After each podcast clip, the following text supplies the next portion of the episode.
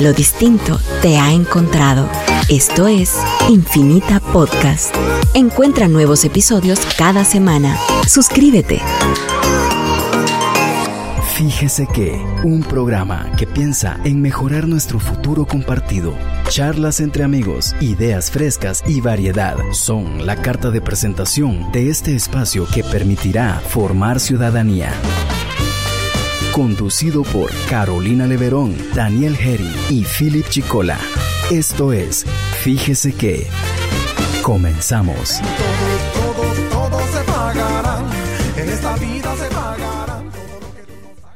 Muy buenos días a todos.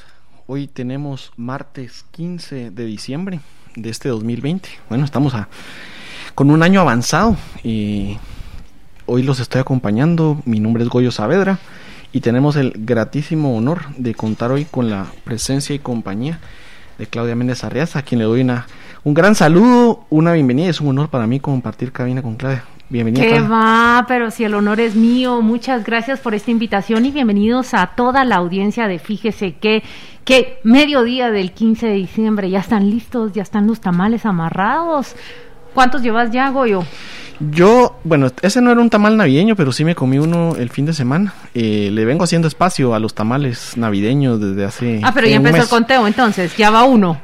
Es que, como, sí, era un tamal de pollo, entonces no lo quiero tomar en cuenta, pero tal vez es como la mitad. Digamos que lo, voy a contar a la mitad. Es como, como, como un offside. yo, yo la volteo a ver a ella porque ella es mi termómetro de los comentarios que suenan aquí. ¿Cómo así que era tamal, pero no cuenta? Como. Y yo dije, pero ¿por qué no contará como tamal? Porque es de pollo, me dice. Porque los navideños son especiales, son más robustos y yo... ah, bueno, entonces fue medio tamal. Todavía no lo estoy poniendo en mi cuenta, pero voy, a pensarlo. Si no, ya llevo uno, digamos. Está bien. Qué alegre, qué alegre estar por acá a mediodía. Y mm, la verdad es que a esta hora las noticias eh, se sienten ya en pleno desarrollo. La jornada, eh, no se puede decir apenas arranca, sino ya ha tomado forma, ¿verdad? Ya ha tomado forma, sí. Em, en verdad, este, esta ha sido. Bueno, está viene siendo yo creo que todavía una semana que, que ya es la prenavideña. Tuvimos noticias muy importantes de las que ya hemos compartido con la audiencia, sobre todo la semana pasada. Importantes movimientos eh, de FESI, eh, de la Fiscalía de, contra el Narcotráfico.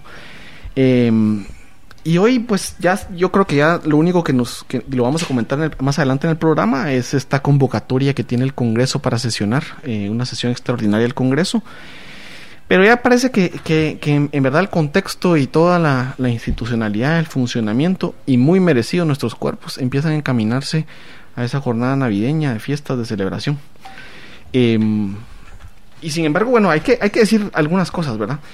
Primero yo sé que nuestra audiencia eh, pues no se deja engañar con, esos panfletos ni con esas campañas de redes sociales. Pero sí tenemos que llamar a la atención de que hay eh, en redes circulando eh, desinformación, campañas negras de Net Center, dirigiéndose a, sobre todo a tratar de agarrar desprevenida a, a, las personas en, en que hay una supuesta orden de captura, ¿verdad? Que no es cierta, es un es un panfleto falso, de hecho, que utilizan eh, la, la, imagen de, de las radioemisoras unidas para, para, desinformar y hay que estar muy atentos a eso porque estas son campañas eh, a las que ya nos tiene acostumbradas eh, la mafia, el crimen organizado, de, después de, de ver el aumento de, de, lucha contra la corrupción y seguramente esta es una respuesta al nuevo y flagrante caso destapado por FESI la semana pasada. Sí, definitivamente es, son como los las reacciones, a todo, a toda acción hay una reacción y acá vemos cómo se han activado cuentas falsas o cuentas que simulan un sitio de noticia para difundir información eh, falsa. Eh, Goyo Saavedra se refiere directamente a tweets de un sitio que emula ser emisoras unidas y que ha transmitido una aparente orden de captura en contra de Juan Luis Fonto, lo cual es completamente falso. Se trata de una emulación no, y de hecho es, un, es una mala imagen recortada con, con, una firma del, del juez Mainomoto de una orden que sí es, pero obviamente tratando de eh, cortar la imagen y eh, plasmar el nombre de, Juan Luis ahí. Eh, sí, pero esas son claramente eh, y, nos tienen acostumbrados, decía yo, porque porque en verdad que desde 2017, desde todo el movimiento para, para expulsar a la CICIG eh, y al comisionado, en aquel momento el non grato, ya las redes sociales y estas campañas de negras de desinformación, pues se han mantenido activas y no, no nos sorprende que después de de un golpe contundente eh, contra círculos de corrupción vengan a elevarse eh, nuevamente estas andadas. Lo que sí es cierto es lo que en este momento está presentando Estuardo Campo, el fiscal anticorrupción en el Ministerio Público. Se trata de un nuevo caso de corrupción el cual se mantenía bajo reserva, pero en estos momentos, mientras nosotros estamos saludando a la audiencia de Fíjese que se desarrolla esa conferencia de prensa. Yo leo acá las imágenes que está transmitiendo la cuenta oficial del Ministerio Público, le han llamado caso bufete de abogados VIP o caso de bufete de abogados de élite, sería una traducción o una interpretación precisa y em, de acuerdo con, los trinos que estoy leyendo es, es, un caso que está implicando a una red de abogados y ah, según leo en el último trino que han emitido era una supuesta coacción a fiscales, ¿no? Vamos a informar más sobre el, sobre el el mismo a medida que fluya la información. Sí, sí, es, creo que, es, es, un tema importante. Ya desde la mañana habían eh, se había hablado operativos contra el tema de abogados, pero esperemos a que eh, surja la información y verdaderamente eh, ver de qué tipo de, coacciones es que se trata contra los fiscales. Sobre todo porque ya hemos visto todo el tema relacionado a la Fiscalía Especial que, se que se armó en contra del fiscal Sandoval eh, y todas las reacciones que tiene en consecuencia de esto no, no, son, no son únicamente un tema, eh, digamos, individual, no es un tema eh, que vaya por sí solo, sino claramente se trata de una trama armada, montada y tejida con mucho tiempo y de la cual pues hemos conversado después de escuchar ayer la confusa conferencia de la fiscal general eh, que en un momento desmentía a, su secretario Ángel eh, Pineda respecto de que la fiscal especial había renunciado. Ella decía que no solo renunció, sino que también se había rescindido el contrato, eh, que además sí, había, sí las denuncias que, que había denunciado son ciertas, pero que entre todo, ella fue la que decidió rescindir el contrato. Entonces, es, eh, digamos, una, un nubarrón, digamos, de, de información que no termina de ser clara. Eh, y esto no es claro sencillamente porque empieza con un fruto podrido, ¿verdad? Empieza con denuncias tendenciosas, maliciosas, eh, que en uso de esa facultad y en uso de, de, de, de esa... de, de esa oportunidad, digamos, para transparentar la función de cualquier funcionario público, la Fundación contra el Terrorismo y muchos otros eh, implicados en casos eh, perseguidos por el fiscal Sandoval, ah, pues lo han, lo han eh, colmado, digamos, de causas y han acorralado, digamos, a que la fiscal pues muerda ese fruto podrido y empiece una trama que ya vimos cómo terminó. Terminó con el nombramiento de una fiscal que ¿Qué filtros pudo haber pasado si termina no solo compartiendo en sus redes eh, temas que claramente tienen una tendencia eh, de, sesgo eh, puntual, sino además no se conoce la experiencia que ella puede haber tenido como fiscal. Tenía un contrato en tiempo de la administración de el ministro Benito, que también es investigado en, en, el caso de esa caleta, y además pues es detenido su conviviente, su pareja, en conjunto con ella por un caso de la Fiscalía contra el Narcotráfico. Es decir, todos los filtros, eh, si es que existieron esos filtros, si no fueron eh, únicamente un, un protocolo eh, mal seguido, pues parecen no haberle dado ninguna señal a la fiscal de esa gran trama. Mira, retomando tus palabras, a medida que, leo más, a medida que me encuentro con más información, creo que sí hay claridad. Y te voy a decir en dónde hay claridad. hay claridad en que toda la estrategia, los esfuerzos eh, para sacar al fiscal Juan Francisco Sandoval continúan. Eso me queda claro a mí de la conferencia de prensa ayer.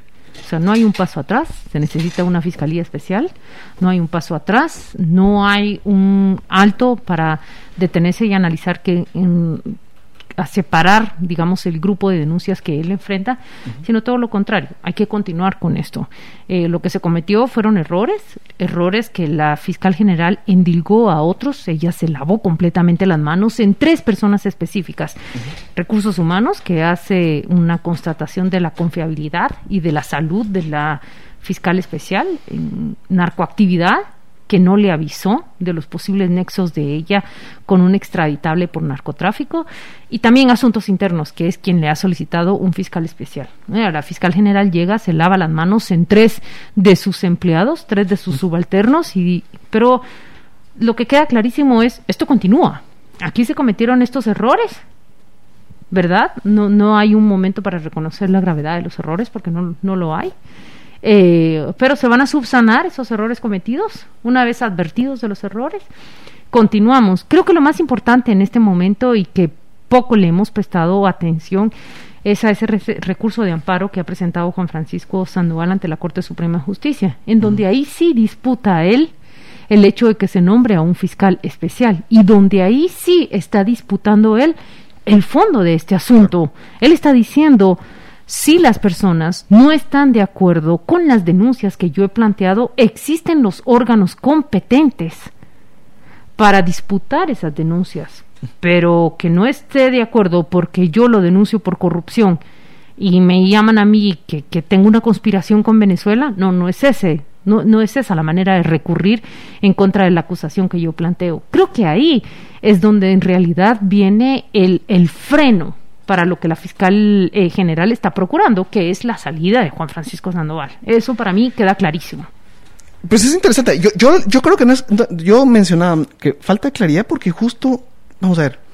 La fiscal se ha enfrascado en esa, en esa defensa, en, esa negación, porque ella no, no salió admitiendo nada, ella está, está en negación.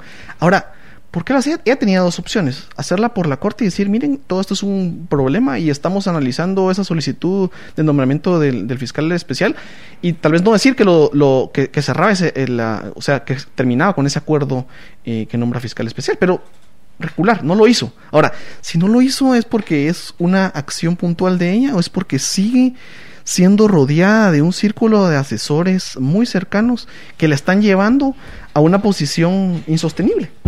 Eh, y lo digo así porque ella tiene que hacer, eh, tiene que usar, digamos, acciones contradictorias en su discurso. Y contradictorias porque primero hace una conferencia diciendo que ella, ella ha fortalecido la fe, que ella eh, ha llevado toda una serie de procesos en su administración en donde habla, digamos, de las bondades, digamos, de, de ampliar los números, pero por otro lado, tiene que irse contra sus propios equipos. Y tiene que irse contra sus propios equipos de una forma muy ciega, es decir, ella no controla entonces las acciones de, de, las personas que están a su cargo. Ella va a iniciar algún tipo de procedimiento por las ausencias de, de, ellos o solo les está echando la culpa para salir bien en público. Y si lo está haciendo así, entonces ¿qué señal manda al resto de sus equipos? Y por otro lado... Que ante el mínimo error cometido, ella se lava las se manos. Se va a lavar las manos, sí. Así que como dice la campaña, lávate las manos para que no te pegue el COVID, Goyo. Lo, lo peor que puede hacer un fiscal o cualquier, eh, digamos, agente del orden, es ir contra las acciones de, la de cualquiera en, en, tema contra el narcotráfico. Es decir, si están capturando a una persona extraditable y esas acciones son llevadas por una oficina de fiscalía y no le informaron a ella, es porque era confiable eh, compartir la información a la fiscal general. Es decir, ella misma está develando con sus palabras una serie de acciones que la debilitan, que no la fortalecen. Sí, sí, no, no la debilitan. Por eso, pero el mío era un juego de palabras. Tú tienes toda la razón. No es claro lo que hace, pero en su falta de claridad sobre las explicaciones, a mí me deja claro que la estrategia para expulsar a Juan Francisco Sandoval de la FESI sigue en pie y que ella sale ayer a decir esto fue culpa de estos, de mis tres subalternos, yo tengo 40 años de experiencia, yo estoy más allá de todo cuestionamiento y quienes se confundieron fueron estos. Mira que a mí hasta me pareció simpático cuando dijo hasta saludable me la me la certificaron, porque eso dice en su conferencia de prensa, que le hicieron las pruebas médicas y le dijeron que la muchacha estaba bien saludable. Entonces, así así sale ella a decir, por eso se le contrató. Mira, no, no, no, no hay que darle vueltas al asunto. Creo que eh, la, claridad que ha quedado es, es que eh, existe una estrategia para, para mm, debilitar eh, a Juan Francisco Sandoval y en esa estrategia la fiscal no da un paso adelante ni un paso atrás. Eh, pero nosotros pareciéramos concentrados únicamente en la coyuntura, en Goyo, pero hay que irnos hacia los dos años eh, de gestión de Consuelo Porras y entonces ahí hay mucha más claridad, ¿verdad? Toda conferencia de la FESI no es acuerpada por la fiscal general. Aquella parece un ave solitaria que va nadando en contra de la corriente.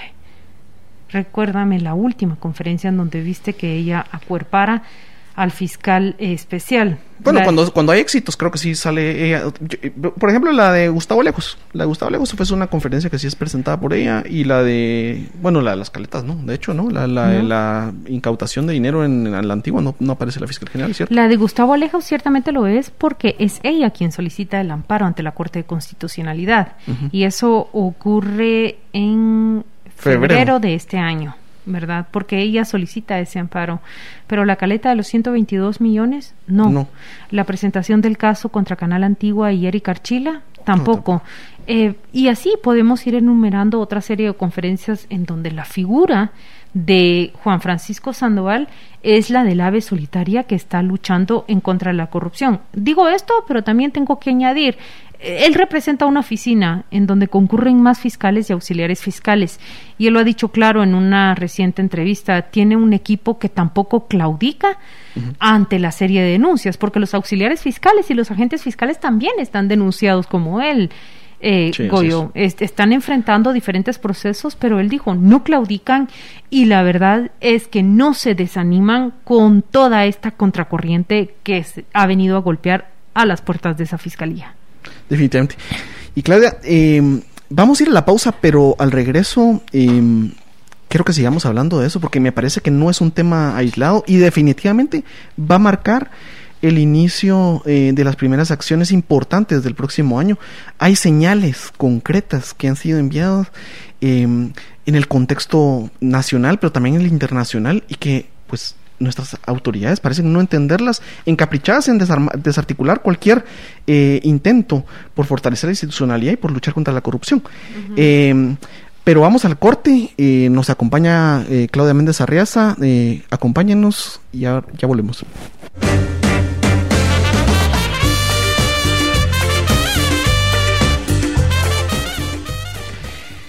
Estamos de vuelta. esto es Fíjese que hoy es miércoles 15 de diciembre. Estábamos comentando, Claudia, antes de la, de la pausa, eh, en verdad que, que las acciones eh, parecen no detenerse y seguir avanzando eh, contra fiscal Sandoval, contra sus equipos de la FESI. entendía la FESI como, como esa herencia, ese llamado a el traspaso de capacidades que tanto mencionó alguna vez Valdetti y que fue la excusa con la que Jimmy Morales dijo, miren, ya no necesitamos sí. Pero hoy que esas capacidades están instaladas, hoy que eh, esas acciones contra la corrupción continúan, no solo contra la corrupción, contra ese entramado de intereses económicos y políticos que han perpetuado la impunidad en Guatemala, porque eso es lo que, lo que hay. Eh, continúan, vemos el valor y vemos verdaderamente el coraje y la entrega de funcionarios dignos que siguen en esa lucha eh, y los intentos eh, por dinamitar esos esfuerzos, por hacérselas cada vez más difícil, porque, porque también mencionábamos eh, en el programa de ayer, escuchando la conferencia, cómo la atención que se requiere en una labor de un fiscal, de un auxiliar fiscal y de todos los equipos de investigación, que debería estar concentrada en verdaderamente el detalle, eh, todo el, camino, digamos, eh, del dinero, pero también de, esas redes de corrupción, investigar no es sencillo. Y, la fiscal debería saber que no es sencillo, porque sencillamente la fiscal especial que ella nombró, pues parece que no hizo una buena investigación. Y si la hizo, probablemente no lo vio tan malo hasta que salió públicamente. Pero ese trabajo es arduo. Y tener encima 30, no, no digamos 30, cualquier una denuncia injustificada que te haga tener que estarte defendiendo eh, de temas eh, por, la, por la digna y justa eh, desarrollo de tus labores, me parece un castigo y un castigo muy injusto cuando, cuando no, no se puede detener o no lo detiene esta, esta fiscal general, ¿verdad? Porque son, son denuncias que después de una debida investigación yo creo que llegan a una convicción de si verdaderamente hay más materia en cuál proceder o cuál no. Sí, y mira, a medida que estabas hablando y explicando por qué te parecía más bien un castigo para las personas que se han dedicado a construir institución, para las personas que han desafiado a un sistema corrupto. Em, en realidad, basta ver qué pasó con Iván Velázquez, declarado non grato. Eh, podríamos decir que fue una expulsión diplomática del país. ¿Qué pasó con Telmaldana? Se encuentra bajo asilo político. Eh, con una captura pendiente acá, con un caso que fue armado en menos de 72 horas. Y ahora, ¿quién es la siguiente figura? ¿Quién es la siguiente figura en toda esa estructura institucional que persiguió la corrupción? Es Juan Francisco Sandoval. Entonces, no nos equivoquemos a la hora de interpretar qué es lo que está pasando con el con el fiscal especial. Me refiero a Juan Francisco. Eh, ya se cumplió el cometido con Iván Velázquez, se cumplió el cometido de alguna manera con Tel Maldana. Falta él. Ahora veamos a todas las personas que también se les ha tratado de perseguir y asfixiar por el rol que han desempeñado justamente en el manejo de estos procesos eh, anticorrupción. pero, pero aún yo creo que eh, esto, esto es tan grave que, que ya lo que tenemos es una persecución contra los propios magistrados de la Corte de Constitucionalidad. Eh, hay un principio general de la independencia judicial y es que em, los magistrados, los jueces no pueden ser perseguidos por el producto de sus, de sus sentencias, del contenido de sus resoluciones, así como en una verdadera república em, los, los diputados, los miembros del Congreso, los miembros del Legislativo no son perseguidos por las opiniones que vierten en defensa eh, o en representación eh, de los grupos eh, ciudadanos que los han, que los han electo.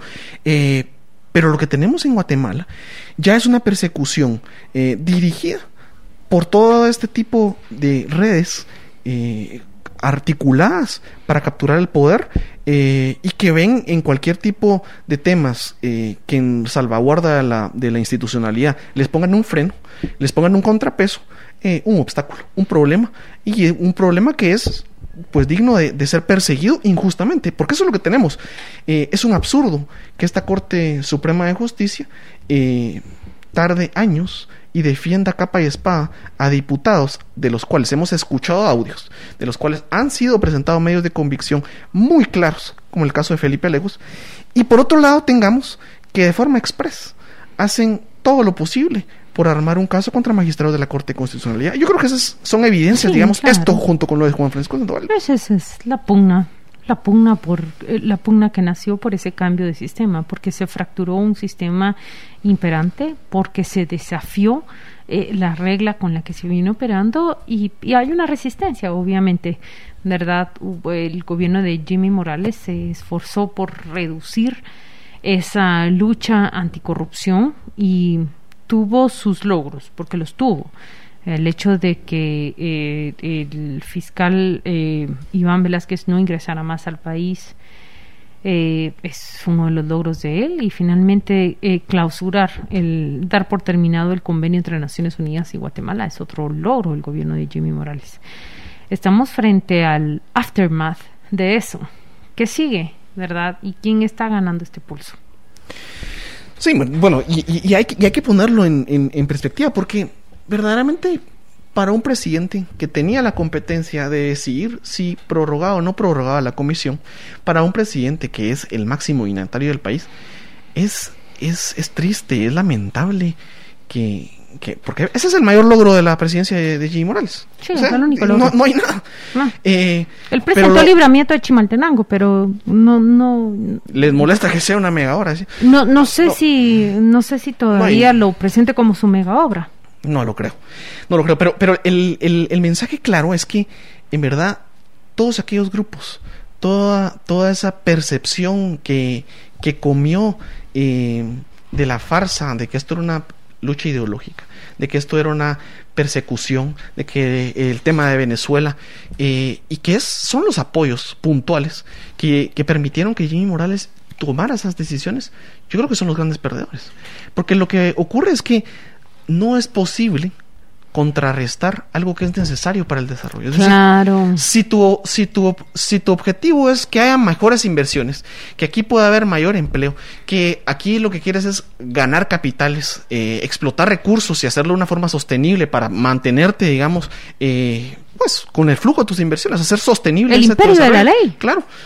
Eh, no puedes hacerlo favoreciendo pequeños corruptivos eh, que bien bailan con narcotraficantes, eh, que de repente hacen eh, entramados y telarañas de impunidad para perseguir fiscales y que sí, bueno, tus actores que son esos llamados a perseguir fiscales también hacen pareja con el narcotráfico. Es que yo creo que si verdaderamente en Netflix hubiesen querido hacer una serie y hubieran puesto un exceso, este exceso no le sale tan bien si lo planifican como le salió eh, a, estos grupos, a la fiscal general, etcétera, de que verdaderamente nombras a un fiscal para perseguir o para investigar a tu, a tu, a tu fiscal estrella, a la persona que goza de mayor eh, respaldo ciudadano por las acciones puntuales que ha hecho, a quien te recuperó 122 millones en caletas de exministros del gobierno anterior. Es decir, semanitas después de que te presentó 122 millones cuándo se había recuperado esa cifra.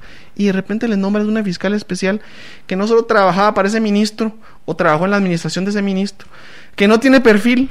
Que trabaja también para el fideicomiso que está bajo investigación. Bajo esta investigación en la municipalidad, que también había sido un caso presentado y promovido por sí en conjunto con FESI, que promueve en sus redes sociales de forma descarada mensajes contra la lucha contra la corrupción y además es pareja de un narcotraficante. Es que en verdad a mí no, no, no, no es, esto es... La fiscal no se puede librar tan fácilmente. Si ella piensa que una conferencia de 40 minutos, de una hora, le sirvieron para librarse de la de, de, de este affair, eh, ella está muy equivocada. Ella eh, termina con su imagen ante la opinión pública era muy débil, pero hoy su imagen puede estar más definida y puede estar definida como eh, una persona que en realidad entrega a, a un fiscal especial que goza, goza de la aprobación de las mayorías. ¿Y a quién estaba entregando a ese fiscal? Lo estaba entregando justamente al crimen organizado. Eso es lo que la fiscal eh, general no, no puede librarse tan fácilmente y no puede librarse tan fácilmente porque no es una cuestión de hablar, Goyo, claro. sino es una cuestión de hacer. Y eso es lo que la fiscal general no ha comprendido. Mira, es un desafío y yo conozco muy bien a, a los funcionarios del tipo de la fiscal general, eh, Consuelo Porras, que, que, para mí es comparable, por ejemplo, con, con Maynor Franco, tribun, eh, presidente del Tribunal Supremo eh, Electoral. Son personas que con la ley parecen defenderse en las formas. Porque lo que dijo a ella ayer es, es que miren, a mí la ley me obliga a perseguir todas las denuncias. Y lo que uno dice es, ¿de verdad la ley es la defensa para que una fundación contra el terrorismo cargue 17 denuncias contra un fiscal? ¿De verdad que la ley te dice persigue todas esas denuncias y la ley no te da los mecanismos para decir aquí una fiscalía anticorrupción está bajo asedio? Y lo que toca es que quien acosa a un fiscal debe ser el perseguido. Y con eso no estoy diciendo, porque pareciera que el, el análisis o la afirmación o, o esta argumentación es una defensa o, o, que es una procura declarar intocable a Juan Francisco Sandoval. No es así. Definitivamente no. Todo funcionario debe estar sujeto a la ley, todo, incluso la fiscal general. Todo funcionario debe estar sujeto a la ley, pero si la ley van a utilizarla o la, como máscara o como escudo de defensa para atacar este esfuerzo, definitivamente no le queda. Sí, no, no podemos quedarnos en las máscaras de legalidad porque miren, bajo las máscaras de legalidad en verdad se han construido en este, en este planeta, en, este, en la historia de la humanidad, eh, las peores atrocidades. Es decir, eh, la, la, la, ley y el, el respaldo, digamos, de la legalidad tiene también un brazo en lo legítimo, en lo que es real, en lo que puede ser demostrado eh, y eso es lo que se puede exigir. Eh, y hay una contra, contracara, digamos, de, de todo este andamiaje y, y, esta contracara está en el Congreso de la República. Eh, vamos a ir a la pausa y a la vuelta vamos a, eh, a explorar el tema de, de, qué está pasando en el Congreso, de si verdaderamente estos intentos por lo que han dejado dormir todo el año que es la elección de cortes, una, unas cortes que debieran haber estado electas hace más de un año em, y que no son electas sencillamente porque eh, la alianza en el Congreso y todos sus aliados políticos no tienen un interés en que haya cortes independientes o que haya de las mejores cortes. Pero vamos a hablar eso a la pausa. Eh, volvemos, estamos aquí con eh, Claudia Méndez Arriaza y su servidor Goyo Saavedra. Volvemos pronto.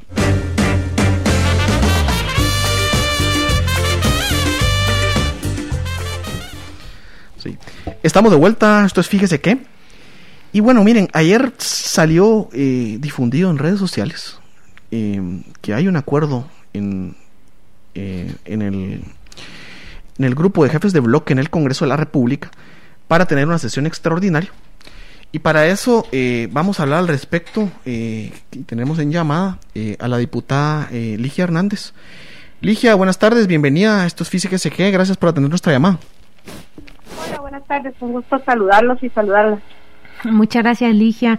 Cuéntele, por favor, a la audiencia, eh, ¿han sido citados? ¿En qué horario se presentarán los diputados del Congreso? ¿Y cuáles son en este momento los sentimientos, como eh, los comentarios, las reacciones que se dan entre los diferentes bloques frente al llamado para elegir magistrados de Corte Suprema de Justicia y Corte de Apelaciones mañana?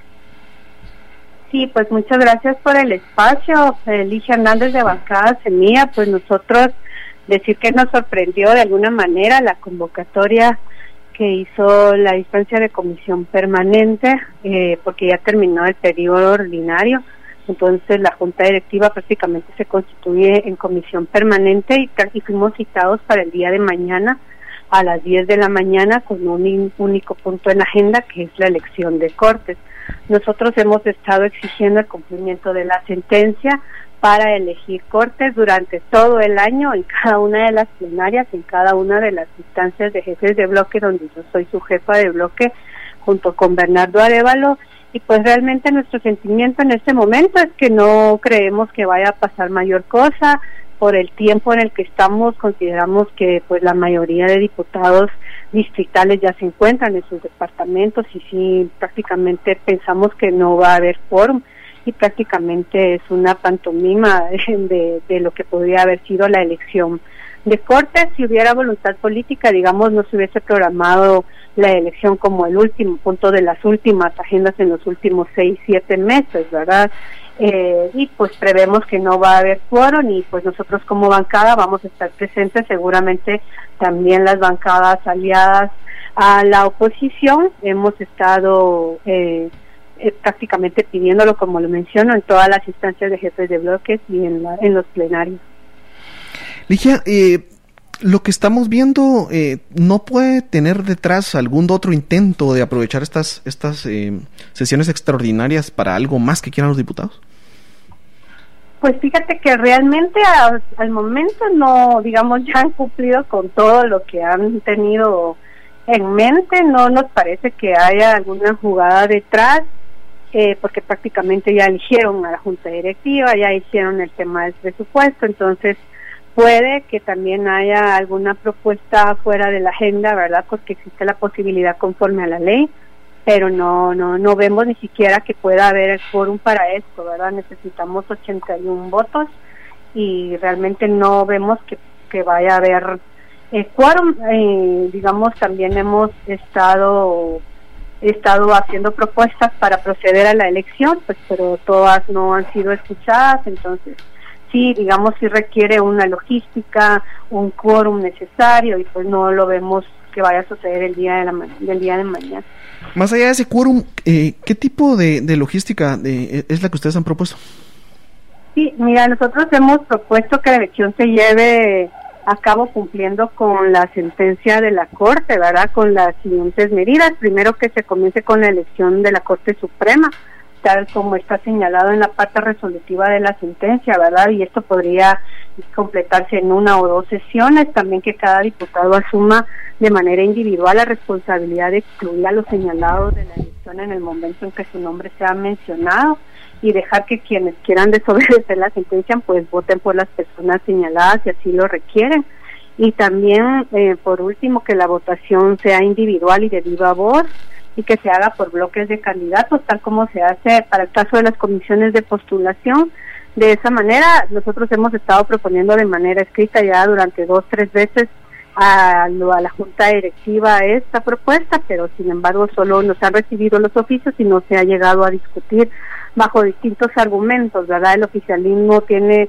los argumentos relacionados a que no podemos excluir a nadie del proceso, que todos tienen un derecho de legítima defensa, que nosotros no somos jueces y cuestiones así, ¿verdad? Sí, te lo menciono de nuevo, si creemos que es una falta de voluntad política para llevarlo a cabo, además que tienen que derogar el acuerdo del procedimiento que ya habían aprobado como una pues como una una etapa que quisieron abordar, pero pues, también eh, solamente reflejaba el acuerdo entre el, entre el oficialismo y la junta directiva. Sin embargo, tampoco se llevó a cabo, ¿verdad? Entonces me parece que como bancadas de oposición hemos estado haciendo los aportes respectivos y pues a esperar mañana, ¿verdad? A ver qué sucede. Una pantomima, dices tú, más bien el llamado de la Junta Directiva para el pleno de mañana es una pantomima. Entonces, más o menos, ¿qué va a pasar? Mm, se reúnen, llegan unos cuantos, no hay quórum y se despiden.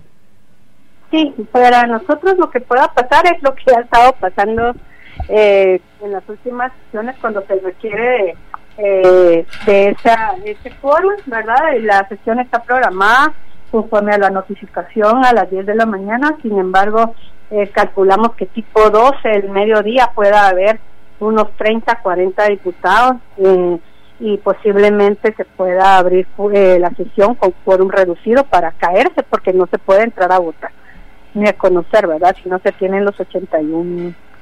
Sí. Ligia. Eh, entonces se cae la sesión automáticamente. Ligia, dijiste que ustedes han propuesto que se elija primero a los magistrados de Corte Suprema de Justicia eh, y dijiste que el mecanismo que han propuesto es que se llame a cada uno de los 160 diputados por nombre y que de viva voz ese diputado presente sus, sus, el voto para los 13 que nomina. Sí, exactamente. Y dijiste que esto ocuparía a lo sumo dos sesiones. Sí, hemos calculado que se haría entre dos o tres sesiones.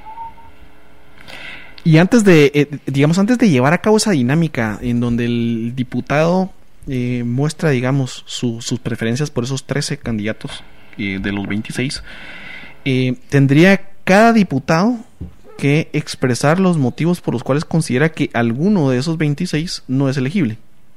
Exactamente. De hecho, también hicimos una propuesta eh, de, digamos, de una leyenda que diríamos después de después de mencionar los nombres, ¿verdad? Por ejemplo, de circulano de tal quien cumple con los requisitos establecidos en la Constitución Política de la República de Guatemala, o en caso de, eh, de determinada persona señalada por la FESI decir que no llena los requisitos conforme a eh, la resolución de la Corte Constitucionalidad porque está dentro de un proceso de investigación, por ejemplo digamos que de viva voz pueda realizar. Y si, por ejemplo, si la exclusión o, los comentarios de reserva fueran eh, compartidos por una serie de diputados, en tu consideración, eh, para cumplir con la sentencia, no podrían hacerse colectivamente. Por ejemplo, como se presenta una moción privilegiada, que es presentada por un diputado en representación de otros que firman también.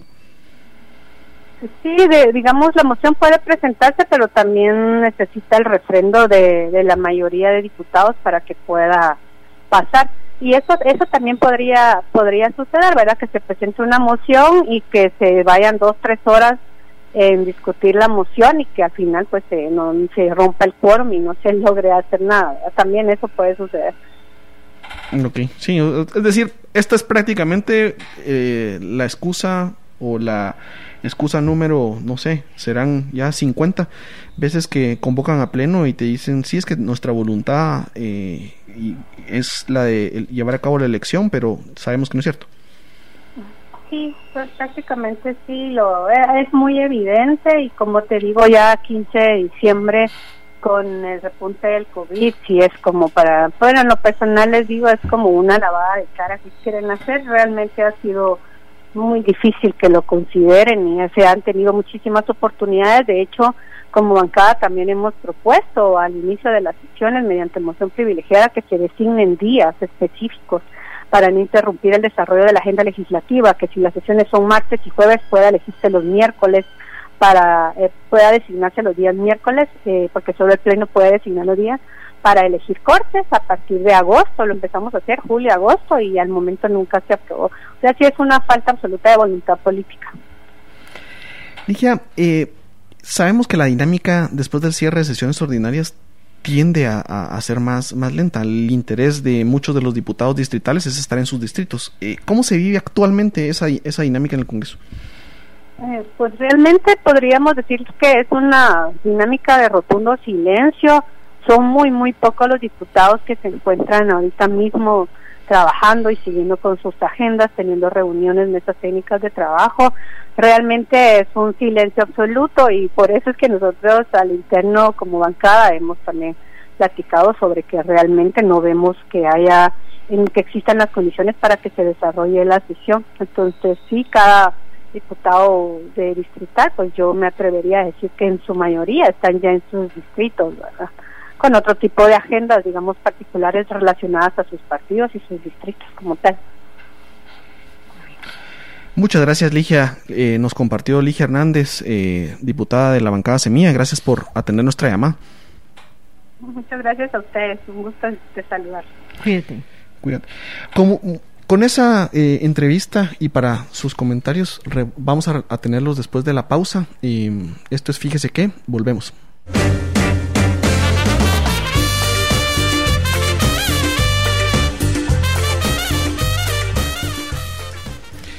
Estamos de vuelta y fíjese que eh, nos acompaña Claudia Méndez Arriaza y te pregunto, Claudia, ¿qué, qué, qué percepción tienes después de escuchar esto que tenemos en el Congreso? Mira, definitivamente em, cada vez que veo a la oposición eh, en el Congreso, yo me, mm, debo decir que me siento más optimista, por una razón.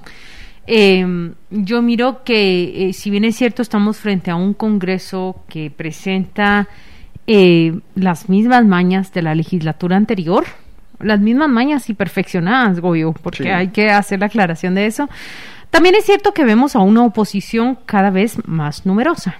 Hoy son 50, 53 diputados que realmente han, han marcado una diferencia de lo que han hecho. Por ejemplo, se define un mecanismo para elegir magistrados, entonces tenemos una propuesta alterna se aprueba un Congreso bajo las formas, eh, un presupuesto bajo las formas en que se hizo y tenemos una oposición que protesta, que levanta la voz y dice lo que está ocurriendo acá no es digamos, un pacto nacional, no es lo que conviene a los intereses de nuestros representados, por esta y esta razón. Esto, digamos, con la visión optimista, pero también hay una visión que, que, que frustra, y lo quiero decir de esa manera cuando escuchamos que, el, eh, digamos, Ligia Hernández nos transmite eh, un escepticismo total sobre esa convocatoria que hace la Junta Directiva. Dice, no, mire, esto es pura pantomima. Mañana nosotros vamos a ir a las 10 de la mañana. A las 12 estarán 30, 40 diputados. Se abre la sesión con quórum reducido, pero todos sabemos que no se puede ir a la elección de magistrados con 40, 50 diputados. Se necesitan 81 y más. Esto no va a ocurrir mañana. Entonces yo pues no puedo sentir sino desilusión y desesperanza cuando escucho esto, Goyo. Sí. yo, en verdad creo que la desesperanza está a nivel de cuáles son los incentivos también. A mí me parece muy duro eh, ver, por ejemplo, grupos de la sociedad pidiendo una asamblea constituyente, etcétera, cuando en verdad, miren, la oposición pues tendrá su rol eh, y está haciendo su trabajo. Creo que son los que los que de alguna forma eh, representan ese sentir de disenso eh, frente a, a, estos poderes alineados, pero pues es una, oposición que no, no logra, digamos, tener los números para evitar que haya una junta directiva menos criminal en el Congreso. Eh, y eso es difícil. Eso es muy difícil porque, porque qué ánimo nos puede generar o qué expectativa institucional nos traslada el que no pueda haber otra opción que digamos la alineación completa eh, que ignora, por ejemplo, los problemas reales del país. A mí me duele, por ejemplo, que tengamos diputados que verdaderamente eh, esta alianza está conformada por diputados distritales y eso hay que comprenderlo. Los diputados distritales tienen un incentivo por cumplir, aunque sea a cuentagotas y obviamente con una maraña de intereses particulares, eh, tráficos de influencias e incluso corrupción, eh, pero cumplir y estar cerca de esas poblaciones a las que se deben.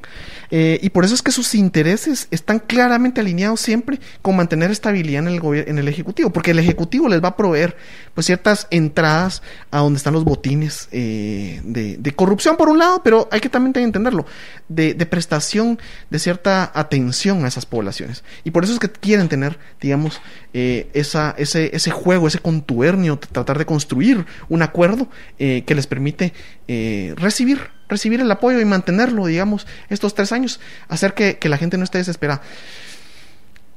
Pero este contexto es un contexto distinto. Estamos en, un, en una lectura eh, difícil de país, difícil de región, difícil de tiempos de, del mundo y lo que sigue operando es una mentalidad muy cerrada, muy pequeña y que nos lleva a que en verdad hoy la Junta Directiva quiere lavarse la cara diciendo que convocó para elegir em, a los magistrados del, del organismo judicial cuando tenemos población desesperada por los efectos de ETA y OTA cuando tenemos brotes de COVID cada vez más fuertes en departamentos.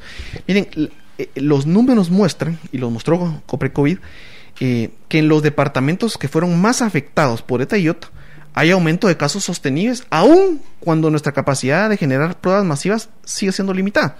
¿Qué quiere decir esto? Nos quiere decir que esto se avisó, y lo dijimos en este programa, lo, he escuchado en otros espacios eh, de opinión pública, verdaderamente tener personas albergadas después de una catástrofe es un incentivo para que pueda difundirse las epidemias. Y claro, estamos en una eh, eh, eh, etapa de COVID. Tenemos gente albergada, tenemos gente desmovilizada, tenemos gente que tiene que reunirse, protegerse de las lluvias, que además perdió todo.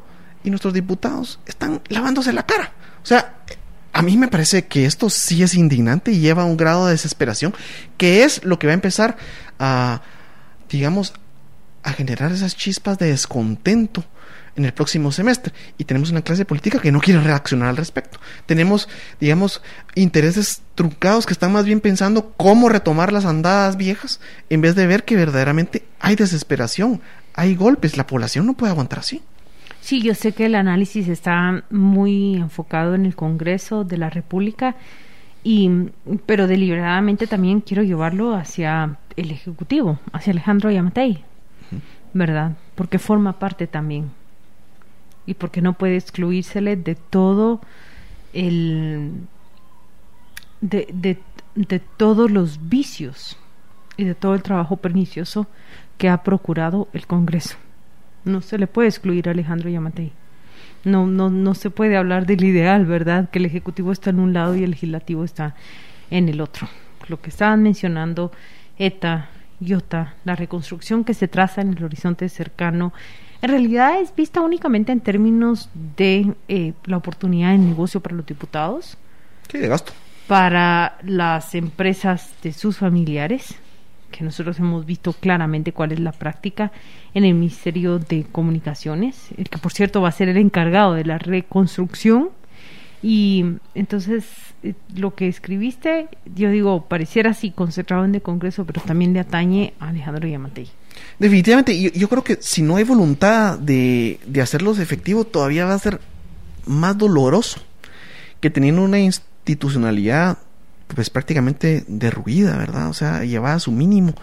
Em, que además tengamos una presidencia que no quiere entrar a, mojarse, digamos, completamente en favor de la, de la, de la población. Y claramente sabemos por qué es, tú, tú, tú lo estás diciendo, ¿verdad? O sea, aquí no, no podría operar el Congreso y no podría ser conducido, digamos, por el presidente del Congreso, que por cierto, vamos a hablar de la, del bloqueo de, cuentas que también tuvo el, presidente del Congreso en sus cuentas de, Twitter, pero no podría estar actuando de esa forma deliberada la, la, el pacto, digamos, dentro del Congreso, si el presidente no hiciera un compromiso real por decir, miren, aquí, aquí no movemos nada hasta que no se elijan cortes, o sea, claro, cortes. Exactamente. No, miren, insto al Congreso que haga sus cortes y yo la verdad es que como esa es mi función, yo no puedo hacer mucho más eso no, ah, sabemos que no es así, sabemos que no opera así. Pero en el tema de la reconstrucción, miren, hemos visto ya tanto, eh, por ejemplo, hemos visto reconstrucciones que no terminan. Las de Ágata, que toman años de años, administraciones de administraciones. La de Stan, no digamos, ¿verdad?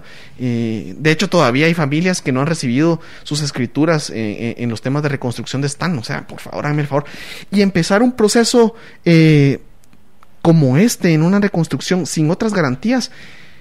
Lo que está pasando con los diputados y lo que está pasando con los contratistas, sean o no familiares de corruptos, pero si no son familiares, seguramente tienen sus, sus tramas de, de amistad y de compadrazgos con ellos, es que se están haciendo, pero agua a la boca con los anticipos, porque sabemos que esas obras muchas no van a concluirlas en, en, en tiempo real, sabemos que eh, no hay eh, las capacidades institucionales como para responderle a la población, y eso duele todavía más, eso eh, verdaderamente a mí, a mí me indigna. Me parece que no hay eh, claridad en esta clase de política de lo que esto puede generar, del efecto que tú y que tiene todavía tener comunidades completamente inundadas eh, en, en, en, Alta Verapaz. Eso es un, tema que para mí ya, ya empieza a, llorar sangre, ¿no? Sí, sí, mira, lo que pasa es que ah, has dicho muy bien, es un año de pandemia estamos eh, atados a, todas las restricciones que implica la enfermedad. Vamos hacia unas fiestas de fin de año que eh, no suponen la pausa que ha supuesto todos los años anteriores. Eh, Goyo, la crisis política va en evolución. Ese cuadro que acabas de describir, yo, yo te escuché, yo dice, bueno, miren, están la destrucción de Izabal, de las Verapaces, y tú te estás proyectando hacia enero, hacia febrero, hacia marzo, hacia el enorme descontento, hacia la presión que va a recibir eh, los gobernadores, los alcaldes, por una población abiertamente insatisfecha. Y que no tiene de otra. Es que, ¿qué, puede hacer? Es decir, perdió sus cultivos, muchos perdieron sus casas, no tienen a, eh, a, dónde ir, no sé cómo estén sus medios de vida, sus medios de producción, seguramente mal. Esto, esto, eh, miren, y, y, por cierto que Las Verapaces es una de las, de las localidades, digamos, por las comunidades que que, que menos tienen a movilizarse fuera de su propio territorio. Hay un apego y un arraigo importante respecto de la propia cosmovisión de pueblos indígenas que en esas poblaciones que está arraigada a ese territorio. Pero no sé si eh, este contexto de ETA y OTA verdaderamente eh, puedan funcionar como disparadores. Y no son temas que uno desea, verdaderamente cuando uno está haciendo el análisis no, no, no plantea venir y, y, trazar un panorama eh, en el horizonte que sea pues malo para el país o no, pero verdaderamente no se explica que quienes tienen que tomar las decisiones, que quienes tienen que moldear las salidas, verdaderamente estén de brazos cruzados, esperando que venga lo siguiente, ignorando que verdaderamente hay causas de descontento que siguen acumulándose. Claro que hay un, este, hay un momento cultural y una necesidad también eh, de bajar eh, las revoluciones a finales de año, de disfrutar las fiestas en Navidad. Eh, estamos viendo cómo esto puede ser un disparador también de la pandemia. Y es un disparador que nos puede llevar una segunda, una segunda ola importante y como que estuviéramos pero a centímetros, a metros de la vacuna. Y aún así no parece haber ese tipo de determinación en la clase política para hacerlo más sencillo, para, digamos, eh, liberar eh, la presión, para verdaderamente empezar a desescalar las tensiones eh, en la sociedad. Y eso es lo que, lo que verdaderamente se augura con, este tipo de movimientos en el Congreso. El, ayer yo, yo mencionaba, ayer nos, cuando, cuando salió la, la convocatoria a la, a la sesión extraordinaria, pues empezó a difundir a través de Twitter eh, en la página y en la cuenta del presidente del Congreso. Y a sorpresa, bueno, la verdad es que para mí es una sorpresa hasta a veces grata saber que eh, en estos intentos... ¿De verdad te agradó? Pues me parece que sí. ¿Te bloqueó? Estaba, yo, yo, cuando traté de verlo estaba bloqueado y dije, pero pues, ¿tú qué interactuó con el presidente del Congreso? Eso quiere decir que él seguramente contactó a un nuevo administrador de redes que hizo caso de los operadores de NetCenter que en algún momento hicieron un listado de las cuentas de Twitter que eh, tendrían que estar bloqueadas. Y ahí, ¿verdad? Está, pero hay de todo. O sea, prácticamente eh, muchos de los, de los eh, columnistas, eh, comunicadores. ¿Y bajo qué criterio, bajo qué criterio te parece que, que bloqueó? ¿Cuál es la cuenta? Pero ahora ya la liberó, es Alan Rodríguez. Eh. Eh, yo creo que no lo hizo bajo un criterio. Yo verdaderamente creo que eh, no lo hizo a dedo de voy a bloquear a este o a, otro, sino verdaderamente lo que generó fue esta plataforma de, de, apoyos, ¿verdad? Porque, porque verdaderamente hay un entero que hizo una lista de las cuentas por bloquear el año pasado, creo que, que fue eso. Y ahí estaban todas las cuentas que verdaderamente denunciaron haber estado bloqueadas. Y la mía es la única, pues es la única vez que, estuve bloqueado fue por, por, esta. Pero me parece completa desatino de parte de un presidente del Congreso, que es el representante de uno de los poderes del Estado, tener de una forma indiscriminada bloquear. pero lo que pasa es que ya no hay que analizar, digamos, a Alan Rodríguez bajo términos democráticos, ni términos razonables, ni lógicos. Digamos, eh, a uno le puede parecer inaudito que alguien que representa la institución que él representa lo haga, pero nosotros sabemos que no, en realidad no es un presidente de un, congreso, ¿no? Él es el presidente de un club que vota por él para dirigir lo que nosotros llamamos congreso, una institución, pero que no, no, en realidad no, son, son las formas únicamente, son parapetos que están ahí, pero el presidente del Congreso de la República no, no, no, no se puede llamar un presidente del Congreso. Un absurdo, claro. Y bueno, sí, yo ahorita estoy desbloqueado, pero lo que me parece es que verdaderamente, o sea, rodearse de eso, de empezar con las formas de, de desinformación, de, eh, manejo de redes de este tipo, es único y exclusivamente otro, otra raya más para ese tigre eh, de, de, bueno, ¿qué más podíamos esperar? Estas son las personas que están en esos espacios formales, como dice Claudio. Em, y mientras nosotros vamos a una pausa, esto es Fíjese qué y volvemos pronto.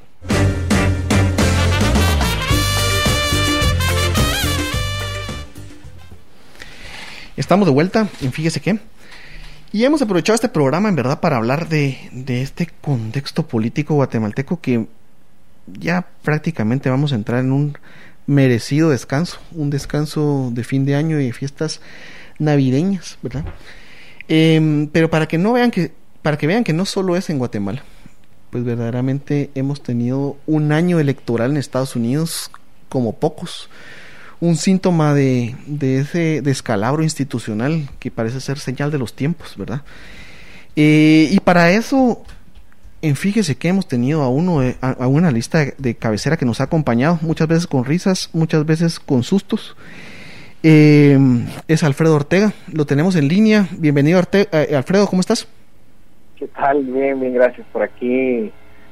no sé si se dan cuenta que mi perrita por ahí anda protestando de que de todo este proceso, de esta degradación institucional. ¿En dónde te encontrás, Alfredo? Eh, en mi casa. ah, qué bien, qué bien. Sí, sí, sí, Este, pero entonces nada, mi perrita eh, a veces se pone, se pone a alegar. Eh, por si acaso se escucha al fondo.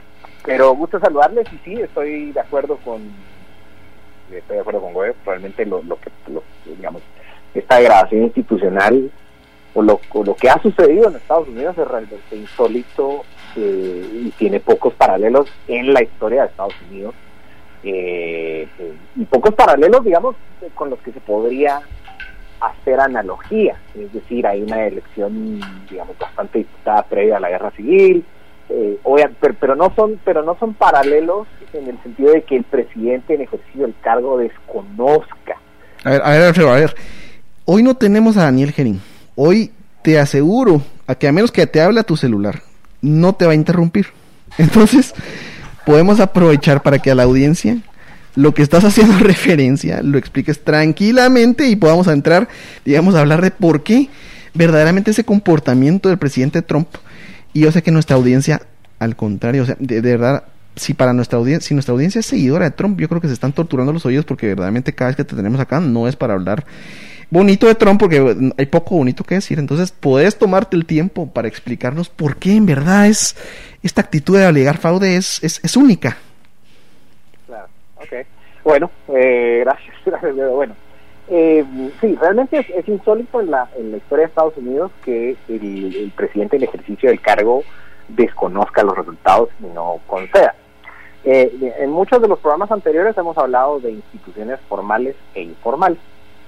Y bueno, normalmente acá se habla mucho de institucionalidad, institucionalidad, pero finalmente si pensamos en las instituciones son, son, son creaciones humanas que constriñen el comportamiento humano y pueden estar instituidas en una ley o pueden ser, eh, digamos, consecuencia de la, de, la tradición. Ahora, algo que había sido una institución, una institución del sistema político estadounidense, sin que estuviese regulado en una ley, era que... Una institución informal, dice. Eso, una institución informal era que el presidente en el ejercicio del cargo reconociese los resultados, ganara o perdiera, y es una transferencia, digamos, la, la, la transferencia pacífica, transferencia pacífica del poder.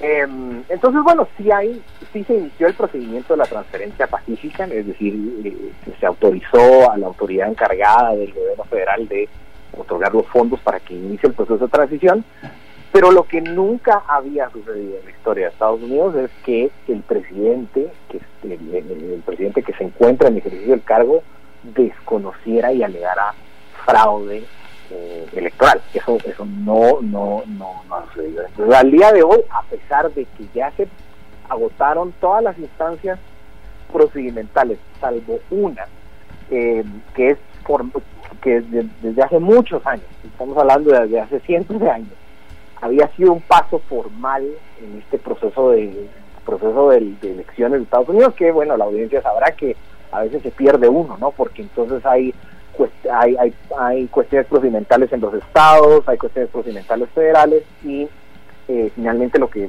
mucha gente pues estuvo viendo ayer, algún titular o en las noticias, que era el procedimiento de eh, la designación del colegio electoral, que son quienes finalmente son los que votan en, eh, en el pleno del Congreso de, de Estados Unidos, que esto esto nadie le ponía atención, nadie, entonces digamos, nadie nadie tendría que sentirse mal por no saber esto porque esto realmente es una parte del procedimiento que, que, era únicamente formal, es decir, eh, solo digamos los pasos certifican, ¿no? De acuerdo a la Constitución de Estados Unidos, quién eh, quién, quién, quién ganó las elecciones. Pero bueno. Eh, bueno, bueno, yo, yo quiero decirte, Alfredo, que en verdad los que se oponen al colegio electoral tienden a ser eh, el ala progresista, digamos, lo contrario a Trump, digamos, todo lo contrario a Trump es quienes se oponen al colegio electoral y quienes de vez en cuando, más bien de vez en nunca, sacan una columna o una petición de que el colegio electoral o que sus electores deberían de votar en contra por la defensa de la institucionalidad y eso es usualmente, pues, bueno, yo recuerdo haber leído una o dos columnas cuando, cuando ganó Trump al respecto de eso pero nunca había habido un movimiento completo y menos llevado eh, hasta el seno de un gran grupo de congresistas republicanos para decir que verdaderamente había que evitar eh, que los delegados de ciertos estados pudieran participar en la elección del colegio electoral. Claro, eh, de acuerdo. Efectivamente, en, las elecciones pasadas del 2016 hubo, hubo voces, digamos, hubo voces del Partido Demócrata incluso, que digamos, abocaron por hacer lo que está haciendo eh, eh, eh, un ala muy importante del Partido Republicano, y era que realmente el sistema, el sistema electoral de Estados Unidos y la democracia republicana estadounidense está tiene un sesgo contramayoritario, diría yo, ¿no? Porque el colegio electoral es la última línea de, defensa, digamos, en la que los, los framers, los redactores de la Constitución de Estados Unidos buscaban eh, proteger eh, el sistema de las pasiones mayoritarias, le llama eh, Jefferson, si no estoy mal, en uno de los, de los Federalist Papers, ¿no? Y es... Hamilton. ¿Perdón? No, no, no, no es Jefferson, es Hamilton. Ah, gracias, Hamilton, sí, sí, sí. Este, entonces, bueno, la, la cuestión es, el colegio electoral es, es, una línea de defensa para defender el sistema de estas mayorías, eh, de las pasiones de la mayoría, ¿no? Bueno, ok, perfecto. Eh, en las elecciones pasadas, decía, digamos, hubo, hubo una facción del Partido Demócrata minoritaria que decía hay que utilizar esta eh, la intención original eh, y, que los electores al momento en, este momento que que va a suceder el 6 de enero que es cuando los electores que cada estado designa del colegio electoral van al Congreso y emiten sus votos Ellos tienen que votar eh, en función del voto popular y no en función de quién ganó eh, los, los, votos electorales. ¿no? Bueno, eso, eso fue hace cuatro años. Ahora, eh, digamos, el argumento de la facción eh, mayoritaria del, Partido Republicano es que mm, el 6 de enero los integrantes del colegio electoral tienen que votar confirmando a el, el, caudillo del partido porque presuntamente hubo fraude. Ahora, aquí es donde quizás hay que detenernos y hacer la, la, aclaración, ¿no? Es decir, claro, no se trata como de, como de, si hay algún trompista que está escuchando esto, no se trata de hablar mal de su caudillo, es que sencillamente los, los, los hechos son, son irrefutables, ¿no? Es decir, se han presentado 60 casos 60 casos ante, ante distintos, eh, distintas instancias jurisdiccionales en todo el país y han perdido 59 de ellos. No han aportado evidencia, eh, digamos, los casos que han presentado tanto en instancias estatales como federales son cuestiones anecdóticas, digamos, de 20, por ejemplo, en Pensilvania es un caso de 20 votos, que, que obviamente fue rechazado por, por las Cortes Federales. Eh, el caso de Arizona es es, chistoso porque son em, son 11 votos, no, perdón, fue Georgia, son 11 votos, digamos, se están disputando eh, 11 votos que, tienen algunas irregularidades y eso tuvo que transitar hasta la Corte Suprema, eh, digamos, en, rechazo tras rechazo.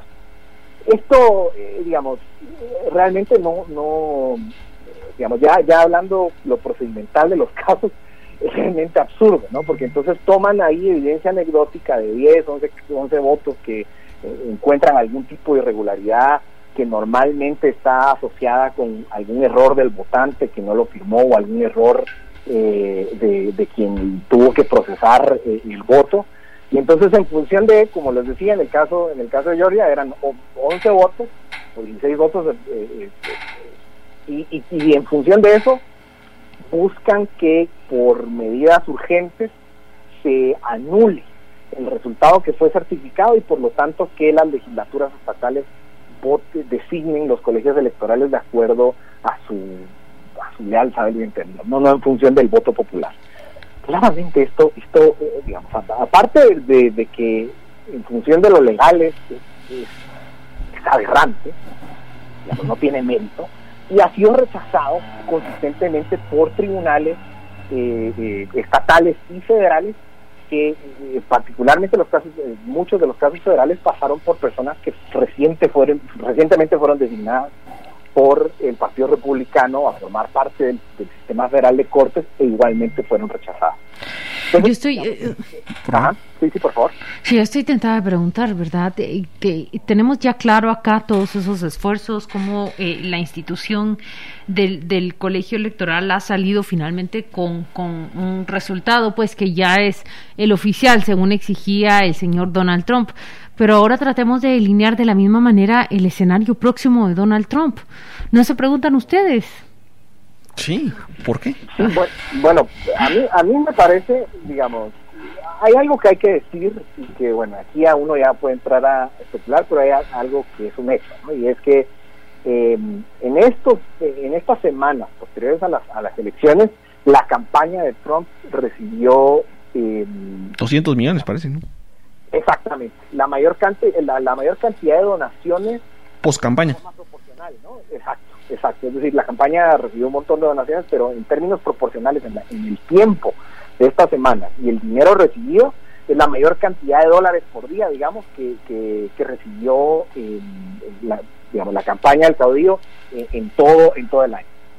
Em, esto, digamos, legalmente la estrategia es que no hay estrategia, ¿no? Estos, estos, estos son una serie de casos sin ningún tipo de coherencia y que finalmente para algunos comentaristas en Estados Unidos, como David, David French, que es un, es un comentarista conservador, eh, dice esto, esto realmente es una estafa, lo que está buscando eh, la campaña con todo esto es recaudar dinero para pagar las deudas porque al final de la campaña eh, habían problemas de financiamiento, eh, habían problemas de endeudamiento por, por la terrible administración que tuvo eh, el uso de los fondos. Entonces, de cara al futuro, bueno, de cara al futuro pareciera ser que aquí lo que nos toca es revisar la literatura eh, científica de, caudillos, ¿no? De, los, de los caudillos que se dedican a, menoscabar la integridad de elecciones y que, que, les toca ir y es posible que, que, Trump no se vaya a ir, ¿no? Y entonces no,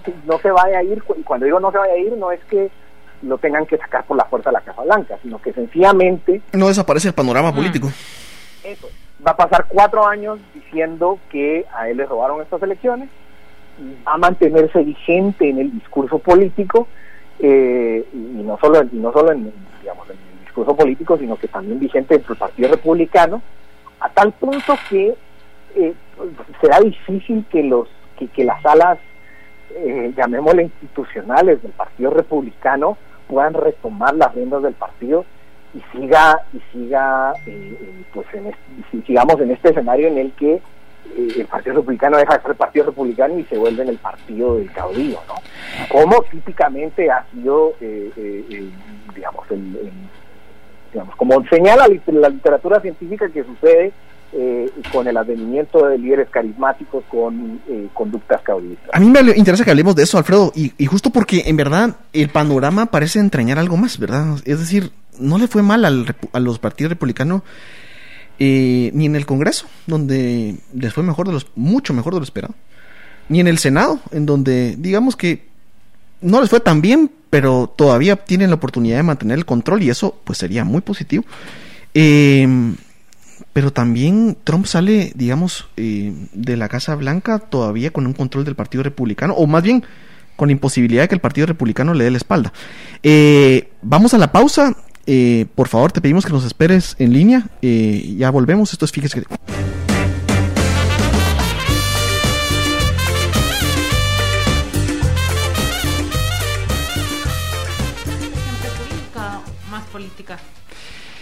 Estamos de vuelta en Fíjese que eh, tenemos en línea a Alfredo Ortega. Alfredo ha participado con nosotros, usualmente los lunes, ¿verdad, Alfredo? Pero hoy es martes, ayer fue la elección eh, en el colegio electoral en Estados Unidos, que es el espacio formal que termina por plasmar la voluntad de los estados eh, de la Unión de Estados Unidos para elegir a su presidente. un mecanismo diseñado por la Constitución de Estados Unidos hace más de 200 años. Alfredo nos está explicando un poco el panorama de, de qué mira él detrás mm, de estos intentos de Trump de decir sin ningún argumento plausible, sin nada concreto y sin ninguna prueba trasladada en juicios, sin ningún caso aprobado por la Corte Suprema, ni siquiera admitido por la Corte eh, Suprema de ese país, eh, el por qué Trump ha gritado eh, a capa y espada fraude, fraude y por qué podemos esperar a que se lo siga haciendo.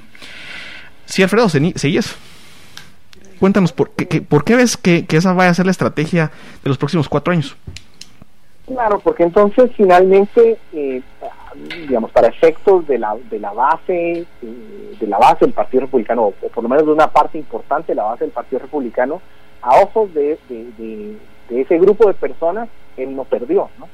Y entonces, si él no perdió, por lo, digamos, no puede haber eh, un, o hace más difícil que haya en una primaria se presente un retador a retomar el liderazgo del Partido Republicano, porque los próximos cuatro años se vuelven la cruzada por, eh, digamos, reparar, ¿no? O enmendar esa, esa, ese agravio que se le causó al Partido Republicano, ¿no?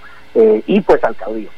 Ah, entonces, bien, con eso mantendría vigencia y bueno, ya, eh, digamos, para la audiencia, ustedes bien sabrán, ya eh, hay rumores de que él, probablemente vaya a ser el, candidato en el, 2024 y digamos atendiendo a, ello pues pareciera ser que entonces la, la, estrategia va a ser que eh, digamos en estas cámaras de eco que se han formado él sea el presidente. Digamos es que esto se parece mucho a, México no digamos ustedes se recordarán que eh, la, la segunda o tercera vez que, que, eh, Andrés Manuel López Obrador se lanzó a la presidencia, perdió por un margen muy reducido. bueno, él tuvo, digamos, el, día, de, el día de la toma de posesión, eh, él, tuvo un evento paralelo, ¿no? En, el Zócalo mexicano y él, fue investido a la presidencia por el pueblo y tuvo varios meses, eh, eh, digamos. Y, y, claro, esa fue una situación en la que había serias dudas de la legitimidad y, digamos, habían, habían, habían dudas legítimas sobre el proceso electoral mexicano en, en aquel momento. Acá es que no solo hay una diferencia de 8 millones de votos, sino que, ah, digamos, no como, como, como, reitero, no hay un ápice de evidencia que eh, pueda sugerir el, eh, la escala del fraude que él está, digamos, y el Partido Republicano está, eh, o, esta facción del Partido Republicano está sugiriendo, porque al final no, no es solo el caudillo, sino que final, finalmente en esta última, en esta última, yo diría, eh, eh, eh, no mediático en el que el, fiscal general de Texas presenta una, una solicitud a la Corte Suprema de Justicia, se le adhieren 126 congresistas eh, republicanos. Los méritos de ese documento es que no había méritos y finalmente lo que lo que estaban alegando, eh, digamos, de fraude, esa, esa, ese, ese documento lo que estaba alegando era un, una infracción constitucional porque eh, eh, con arreglo a la Constitución estadounidense son las legislaturas estatales las que tienen que... Ahora, Alfredo, ¿tú, ¿tú crees que verdaderamente estos, o sea, yo, yo no sé si quiero verlo así o lo estoy interpretando de esa forma, pero, pero, pero me interesa saber tu punto. ¿Tú crees que verdaderamente esos congresistas eh, nacionales, federales de, Estados Unidos, republicanos, apoyan a Trump porque creen en esos puntos? o porque verdaderamente ven que Trump tiene embelesada eh, a sus bases y prefieren no huir de él porque prácticamente son prisioneros de la popularidad de Trump frente a, sus bases no, No, le quieren quedar mal a los votantes porque quieran o no, es el 49% de los votantes en Estados Unidos, entonces se ven prácticamente atrapados. Pero yo eh, quisiera, antes de que Alfredo responda, también es importante lo que está pasando en el Congreso de Estados Unidos en, estas horas. Hace un par de horas que líderes republicanos ya empiezan a ponerse de pie y a reconocer pues el triunfo. O sea, le llaman presidente, presidente electo a Joe Biden. Sí, finalmente empieza, digamos, ya eso, el, líder de los republicanos del Senado finalmente le llama presidente electo, pero, pero, pero tuvo que pasar mucho para que llegáramos a este punto y y, aún no es la mayoría del Partido Republicano que acepta llamarle el presidente electo. Acá otra vez las, las instituciones informales, ¿no? Es decir, eh, eh, digamos, llegados a este punto ya tendría que haber un consenso, es decir, eh, Hillary Clinton concedió la misma noche de las elecciones del 2016 y, digamos, eh, Obama recibió a eh, eh al caudillo pues dos días después de las elecciones en la Casa Blanca para iniciar el proceso de transición. Ah, entonces, digamos, habrá que ver, porque habrá incluso un problema de gobernabilidad ya de cara, de cara al Congreso de la, próxima legislatura de Estados Unidos, porque probablemente va a haber un grupo de congresistas que desconozcan la autoridad de, digamos, y esto ya es un escenario latinoamericano, medio latinoamericanizado, ¿no? Es decir, un grupo importante de congresistas que desconozcan la autoridad de, quien preside el Ejecutivo. Ah, yo estoy de acuerdo con, contigo, Jorge, que, que, finalmente no creo que de esos 126 eh, la mayoría tengan convicciones fuertes de que hubo fraude. Eh, ahora, sí tiene que sí, sí tiene que haber un porcentaje de, de gente loquita porque digamos, no deja de ser cierto que una de las congresistas electas en este, en este, en este, en estas elecciones para por, Georgia es, es una mujer que eh, promueve esta teoría de conspiración de QAnon, que básicamente lo que dice es que el Partido Demócrata es una organización satanista que mm. eh, claro. y te das cuenta que verdaderamente eh, es un grupo el, el de Georgia que primero te dice que hay fraude masivo en Georgia, pero en Georgia eh, pues están en contención todavía las elecciones en el Senado, ¿verdad? Que vamos a tener esa, esa, segunda, prácticamente la segunda vuelta, eh, que es una segunda elección, una elección especial el 5 de enero. Pero también ganaron la mayoría del Congreso local, tienen el control eh, de, o sea, el gobernador es republicano, eh, las elecciones de a, representantes del Congreso las ganaron mayoritariamente republicanos, es decir, en la misma medida en que se eligen y votan eh, a favor de eh, Senado y, Congreso por republicanos, eh, tienes una ventaja en muchos estados en favor de Biden, lo cual te dicen que hay una base de votantes que votó republicano para, para el Congreso y el Senado y no votó republicano por Trump. Sí, efectivamente, digamos que esto es lo, bastante contradictorio, por no decir absurdo, del argumento, ¿no? Es decir, eh, los demócratas hicieron un, un, fraude masivo que requiere cooperación a, varios niveles del, del, gobierno, no solo federal, sino que de las legislaturas estatales y autoridades de condados, pero solo ajustaron el fraude para ganar la presidencia y no ajustaron el fraude para tener control del Senado y control de las distintas legislaturas estatales. Es decir, el, el, argumento no sostiene, pero entonces, como, como decía Claudio, como dice eh, eh pues finalmente hay mucha gente, hay muchos congresistas que están eh, atrapados por la popularidad y aquí es donde el sistema político estadounidense está roto de una forma que no había estado roto antes y es que los la clase política respetaba estas normas informales de, eh, de que, bueno, las instituciones van primero, es decir, bueno, voy a perder el cargo, pero las instituciones van de primero. Ahora, es insólito que una la mayor parte del Partido Republicano, porque son, digamos, hasta hace dos días solo eran 23 congresistas republicanos que reconocían que, eh, eh, que, digamos, que el presidente Biden era el presidente. Y son, son congresistas republicanos, digamos, en estados no, digamos, no contenciosos, son mayoritariamente de estados demócratas.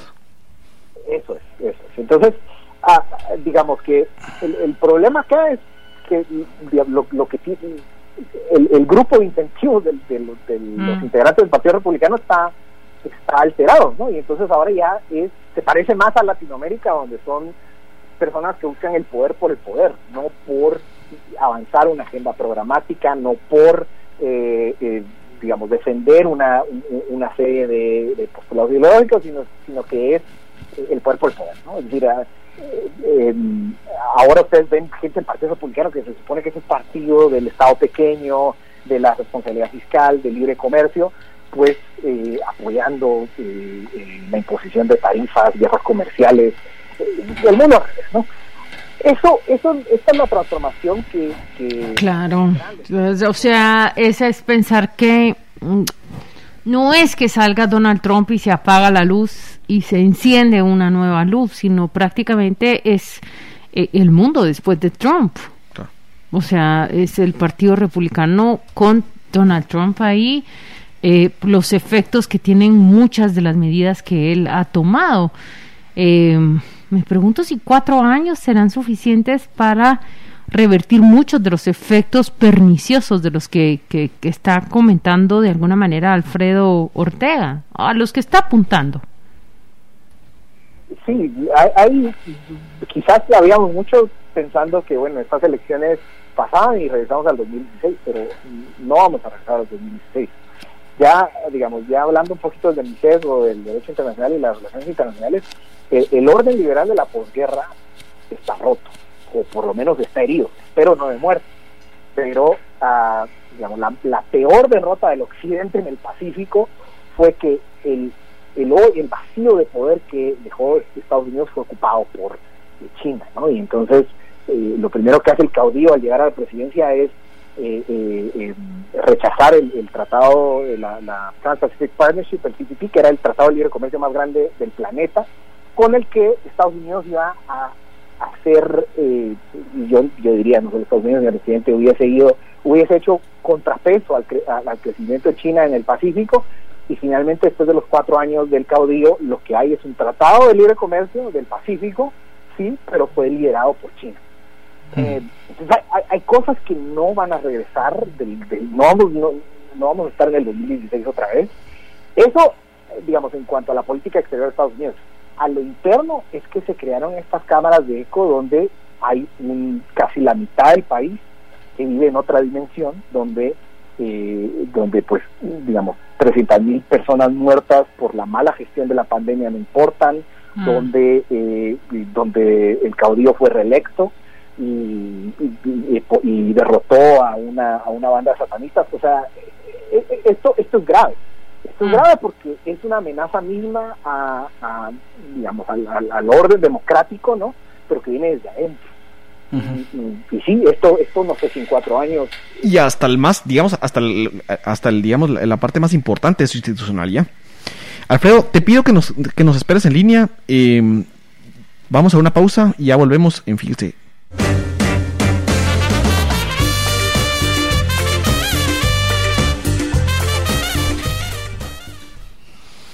Estamos de vuelta en Fíjese que, en este miércoles 15 de diciembre, su servidor Goyo Saavedra, le damos la eh, despedida y un agradecimiento enorme a, Claudia Méndez Arriaza que eh, se tuvo que retirar.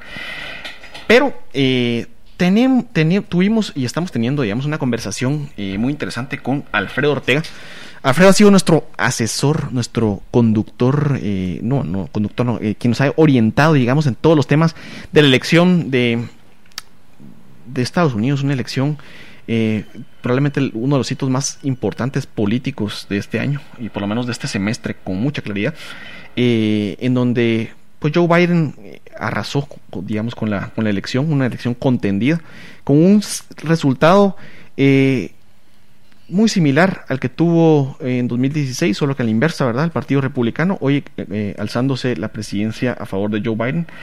Y nos comentaba Alfredo el el que ayer ya tuvo lugar la, eh, en la votación del colegio electoral, que es ese espacio formal de delegados eh, estatales que tienen por, eh, pues, que expresan la voluntad de ese estado para nombrar al presidente de Estados Unidos por cuatro años.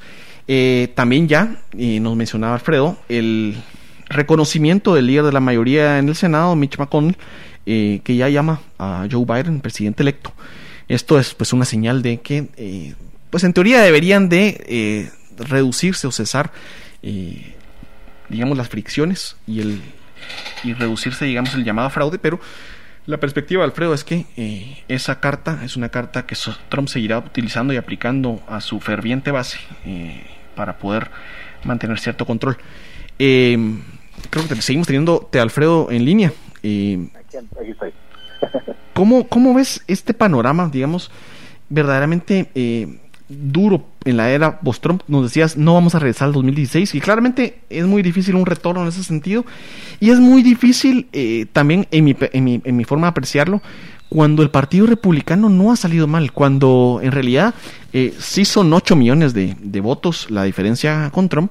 Pero es un voto popular que está claramente eh, focalizado en los espacios más poblados de Estados Unidos y en donde el margen, digamos, de la victoria es un margen muy similar al margen con el que Trump ganó eh, en, el, en esos estados críticos del año 2016, perdiendo el voto popular, sí.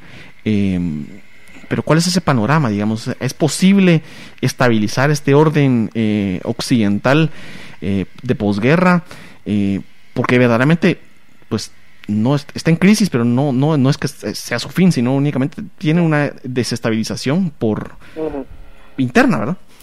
Sí, que vino desde dentro eso es lo más preocupante, ¿no? Porque, eh, es decir, eh, digamos, adversario siempre ha tenido el orden, el orden liberal de la posguerra, ¿no? Antes era la Unión Soviética y bueno, digamos, ya en esta época, y, poco a poco China se fue consolidando como el adversario de, del orden liberal de la posguerra, ¿no?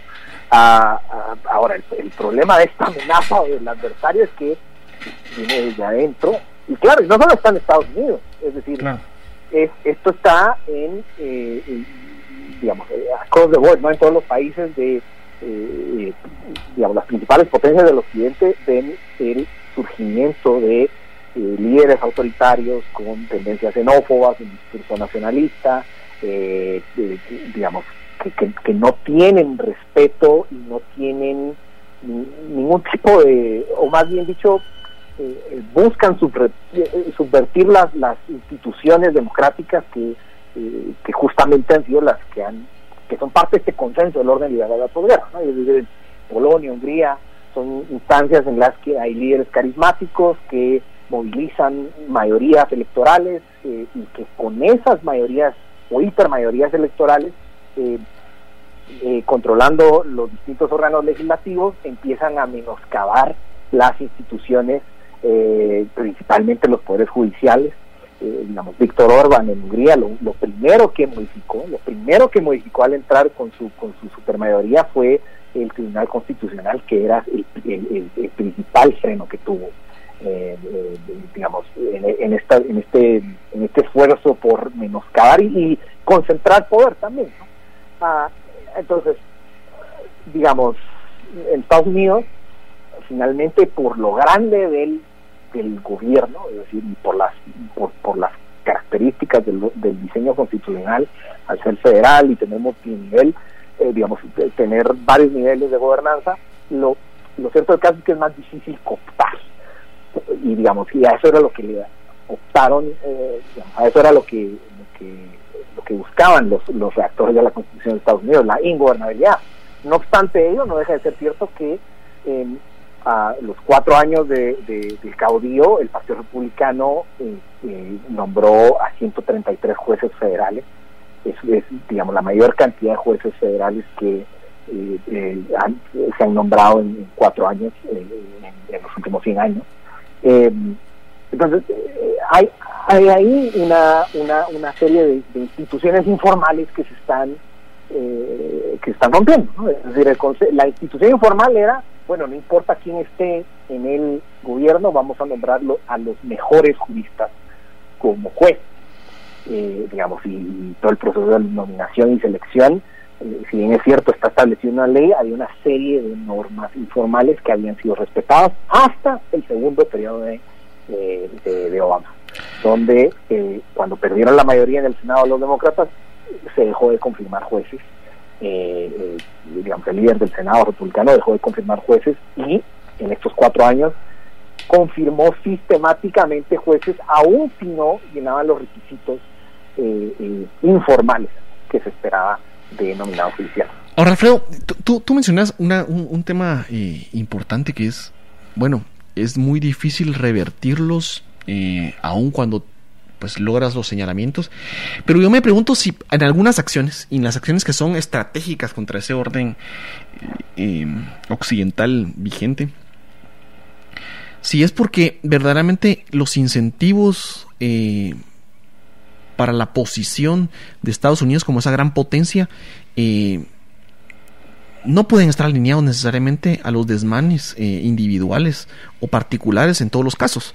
Y voy al hecho de que eh, en algún momento el tomador de decisión en esta, en esta suerte consolidada de, instituciones formales e informales, aun cuando haya sido nombrado de la forma en que haya sido nombrado, tiene que tomar una decisión eh, en pro, digamos, de la defensa de los intereses de, su país y muchas veces está contraria a los intentos de este liderazgo, de, me refiero al liderazgo de Trump.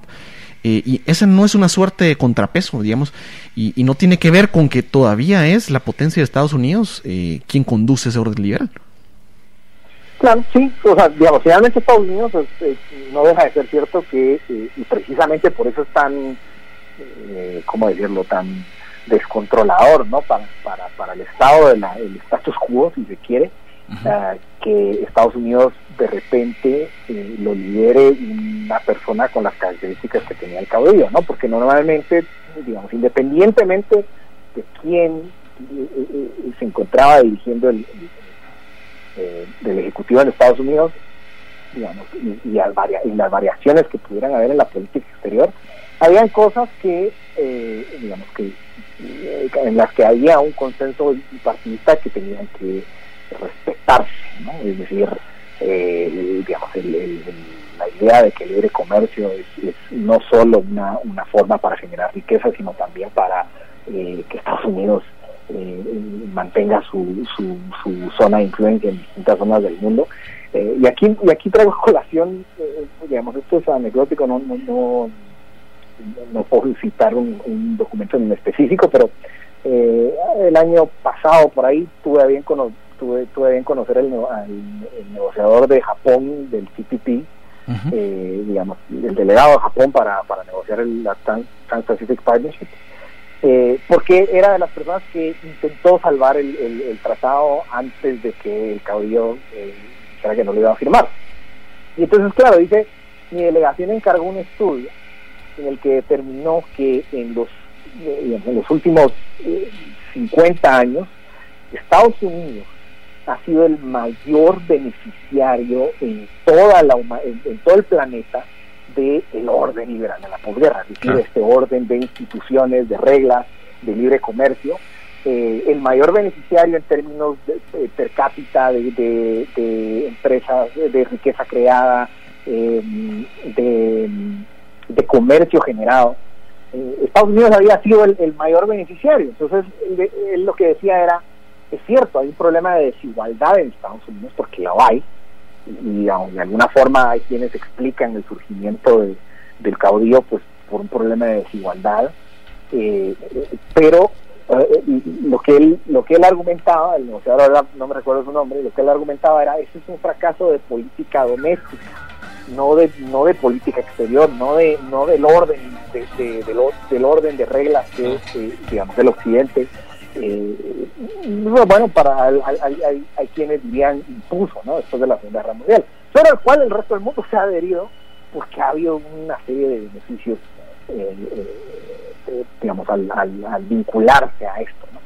De, manera similar, yo diría, pues es un poco Brexit, ¿no? Es decir, similar al fenómeno. Sí, son fenómenos en los que, digamos, si bien es cierto el status quo tan tangiblemente generó eh, y verificablemente generó una serie de beneficios para el Reino Unido, digamos, ciertos fracasos de política doméstica condujeron a un descontento que se canalizó en, el voto de Brexit. En este caso, pues igual, una serie de fracasos de política doméstica en Estados Unidos. Es decir, no puede ser que en Detroit, eh, digamos, haya tasa de, de, mortalidad materna parecido a Guatemala. Es decir, es el país más poderoso del planeta y, el país más rico que ha visto la humanidad. Ahora, Alfredo, lo que estás planteando me parece muy interesante porque, digamos, al final muchos análisis muy completos que han surgido en los últimos cuatro años te plasman esto como, como sí, o sea, al final eh, Trump es la, es la propuesta, es la respuesta eh, contra ese status quo también de, de las necesidades y las carencias que mucha, una gran gama de la población que en algún momento tuvo mejores condiciones económicas, eh, ha visto poco a poco, tal vez no revertir, pero sí enfriar sus posibilidades eh, de, prosperidad económica eh, en países desarrollados. y esto me parece interesante porque hoy que Trump ha perdido esta elección, hoy que Trump ya no va a ser presidente, empieza a barajar estas posibilidades de control político de su partido, ¿verdad? Porque vimos, y si lo decimos, eh, que estos congresistas, que muchos de los secretarios de Estado, que eh, los, los, procuradores mismos de, de, algunos de los estados han actuado eh, en la línea de su narrativa, es porque están atrapados en esa, en esa barrera de popularidad que Trump sí sigue manejando. Pero esto también lo plantea como un posible candidato para el, electoral, digamos, del Partido Republicano para 2024. Y esto solo ha ocurrido eh, bueno, que yo conozca, solo ha existido una vez que un presidente fue presidente, perdió una elección y después volvió a contender por, por la nominación y también pasó en el Partido Republicano, eh, que fue la, de Teodoro Roosevelt. Salvando la enorme diferencia que hay entre Teodoro Roosevelt y, Donald Trump, eh, ¿no te parece que verdaderamente estamos, digamos, en un paralelismo crítico? Porque la vocación rooseveliana que, que progresista, digamos, que rompió con, en algún momento con ese pacto republicano y que permitió eh, hace más de 100 años que Woodrow Wilson fuera presidente, era justo un descontento con la clase dominante. Mm, sí, sí, también, claro, yo desde mi sesgo, ¿no? Pero mi sesgo también es como el, el, rechazo de, involucrarse en, la, en las cuestiones digamos, del resto del mundo, ¿no? Es decir, Estados Unidos debe alejarse de, de esa gente en Europa que se está eh, que se está matando, ¿no? Y Estados Unidos no debe asumir un rol en, o sea, digamos, tendencias más aislacionistas. Sí, estoy de acuerdo. Ah, obviamente salvando las distancias, que sé yo, y estamos en el siglo XXI y, y las cámaras de eco, etcétera, pero estoy de acuerdo que, existe un riesgo que, que, digamos, ese descontento se, se canalice es que finalmente, eh, digamos, yo creo que lo dijiste que, hay una cuestión de incentivos, ¿no? Es decir, al, día de hoy, lo que es electoralmente eficaz para alguien que conforma el Partido Republicano es blandir este discurso eh, y, avanzar la, la, la, cual sea que sea la agenda que tiene, que tiene este discurso. En tanto no haya una alternativa electoralmente eficaz que pueda hacerle competencia a, este tipo de demagogia, eh, es posible que sí, que, que, digamos las elecciones del 2024 sea posiblemente Kamala Harris contra contra eh, el caudillo y, y ahí pues va a ser como un das por descontado que, que Joe Biden es un presidente de un periodo yo sí creo no ya estaría muy viejito para muy muy chochito hombre. Entonces bueno sí suponiendo no salvo que salvo que salvo que se anime aunque claro el señor sí es muy es un viejito pero pero pero eh, muy lúcido no pero pero se me hace que, que, o sea lo, más probable es que sea Kamala Harris y alguien más. Pero entonces tenemos un escenario bien parecido al 2016 no donde hay una candidata que puede canalizar ese racismo sumado a probablemente un descontento que va a haber porque vienen es decir, la pandemia, bueno, está la vacuna, pero esto no se va a acabar hasta finales de, de 2021 en Estados Unidos. Es decir, aquí en Guatemala el público en general probablemente va a estar recibiendo sus va a empezar a recibir sus vacunas en el, último trimestre del próximo año. Entonces, eh, eh, pero es un escenario complejo, Alfredo, porque bueno, yo creo que también nos estamos anticipando a una preocupación de, de en la que tenemos cuatro años casi pero difícil que también eh, la base del Partido Demócrata acepte sin una primaria a Kamala Harris como, como tal. Y, por otro lado, les suma a ella el reto de, ganar popularidad con algunas acciones en, donde, en las bases, digamos, en los segmentos en donde no fue tan popular en las primarias. Claro, no, no, eh, digamos, yo estoy de acuerdo. Es decir, son, son cuatro años terribles, terribles porque es decir, tienen que atender la pandemia, tienen que atender, eh, digamos, la serie de crisis que, que hay a lo interno y a lo externo. van a llegar las elecciones de midterm, donde probablemente, digamos, todo depende que, que pase, ¿no? Pero pero la tiene muy difícil, la tiene muy difícil especialmente viendo los niveles de movilización que produce este este este discurso, estas tácticas demagógicas y populistas, y entonces llegar al 2024 con un desgaste, con un, con un gobierno dividido, eh, eh, o sea, digamos que, los años asiagos están comenzando. El 2020 creo que solo es el inicio de, algo, no sé qué.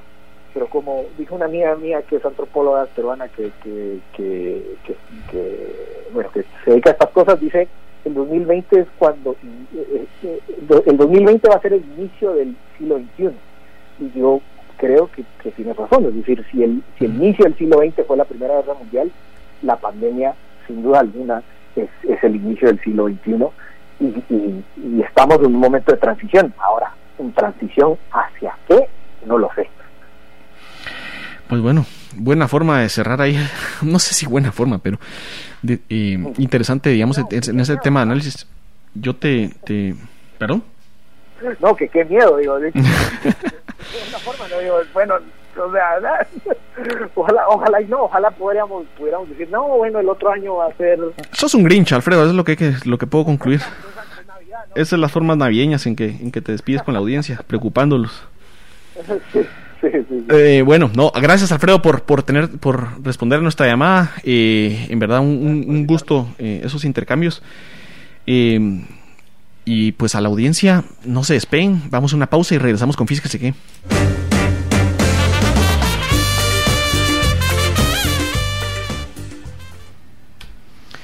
Regresamos, esto es Fíjese que eh, Goyo Saavedra, su servidor, un gusto estar con ustedes. Ha sido un programa pues muy interesante. Eh, tenemos el, rezago, digamos, de, lo visto, lo expresado por la fiscal general en la conferencia de ayer, que en verdad es una respuesta a mi interpretación muy tibia, muy pobre de, los hechos eh, que ella misma llevó en la administración a su fiscalía, al Ministerio Público, a esa institución. Eh, al momento de, generar ese acuerdo de Fiscalía Especial eh, para investigar las denuncias en contra de, la FESI, de, su fiscal eh, Juan Francisco Sandoval. Eh, y verdaderamente, pues, no es más que una trama más en este ambiente político en donde pues a nuestros liderazgos locales le han faltado claridades, le han faltado determinaciones para ejecutar y empezar a encaminar las reformas que este sistema necesita. y no, no, no son, ni fue la última crisis, ni tampoco fue la primera, pero seguramente ha sido una que nos permite eh, encaminarnos a esta Navidad con la claridad de en qué posición eh, quieren estar estos actores, cómo quieren ser recordados y cómo tienen que, en consecuencia, eh, ser tratados por la ciudadanía. Este es un programa que fomenta la generación de ciudadanía, el espacio crítico y verdaderamente haber conversado sobre la, sobre la FESI, sobre la posición del Ministerio Público, ver lo que cómo se están moviendo eh, en redes sociales los net centers, eh, la cobardía detrás de detrás de eh, espacios sin nombre, no es otra cuestión de lo que nos han tenido acostumbrados desde los puntos más álgidos de la lucha contra la corrupción, desde los momentos más críticos en donde empezamos a conocer cómo se ha maniatado el poder, cómo se ha usurpado las funciones públicas para beneficios particulares en nuestro país. Y después tuvimos también ese espacio para ver lo que ocurre en el Congreso. Podemos esperar muy poco eh, de ello. Podemos esperar muy poco de la voluntad eh, de, de, unos diputados y una alianza en el Congreso que no tiene la convicción de generar independencia judicial, que nunca ha promovido esos y al contrario ha vedado la posibilidad de una discusión formal eh, e urgente de la reforma al sistema de justicia. Había dado la posibilidad eh, de empezar a caminar por eh, liberar las cortes, unas cortes capturadas que al día de hoy pues siguen en manos eh, de esa alianza y esos nombramientos que en algún momento alrededor de una cama de hotel, Valdetti, Valdizón y las alianzas criminales de Sinibaldi y compañía, pues nos dejaron en el país y nos sumieron a la debacle institucional que, que en justicia se perpetúa. Por otro lado, pues han sido muchas las voces eh, que encontraron en la movida fácil del quid pro quo eh, como agenda eh, del presidente Trump, pues vender al país, vender a nuestros connacionales por parte de la administración del gobierno de Jimmy Morales y tratar de desbaratar con ello la lucha contra la corrupción. Hoy tenemos claro que esos intereses, que esa gran y urgente necesidad de impunidad, eh, tiene un trasfondo, tiene un trasfondo claro, eh, tiene un trasfondo tan claro eh, para nosotros, pero a veces tan, tan ensombrecido, porque la realidad es que a quien, procura, a quien procura impunidad en este país, muy de cerca, va a tener antes que una república, antes que una función de desarrollo, de prosperidad, eh, va a tener de aliados y va a tener de cercanos eh, a las clicas, a los narcos, a los grupos de crimen organizado, eh, que son verdaderamente quienes están siendo favorecidos por, por cada uno de los intentos de la impunidad por detener la lucha contra la corrupción. Verdaderamente lo que tuvimos la semana pasada en esas evidencias y en ese mensaje contundente de que la fiscal especial, la abogada Karin Orellana, tiene a su pareja a un narcotraficante extraditable no me parece más que el mensaje más contundente y claro de lo que estamos viendo en las alianzas en este país. Han querido ver, eh, han querido ver eh, otra cosa eh, que no sea la lucha contra la corrupción, han querido plasmarla como una, un tema ideológico de izquierdas y derechas y hay que, hay que contarlo, hay que comentarlo.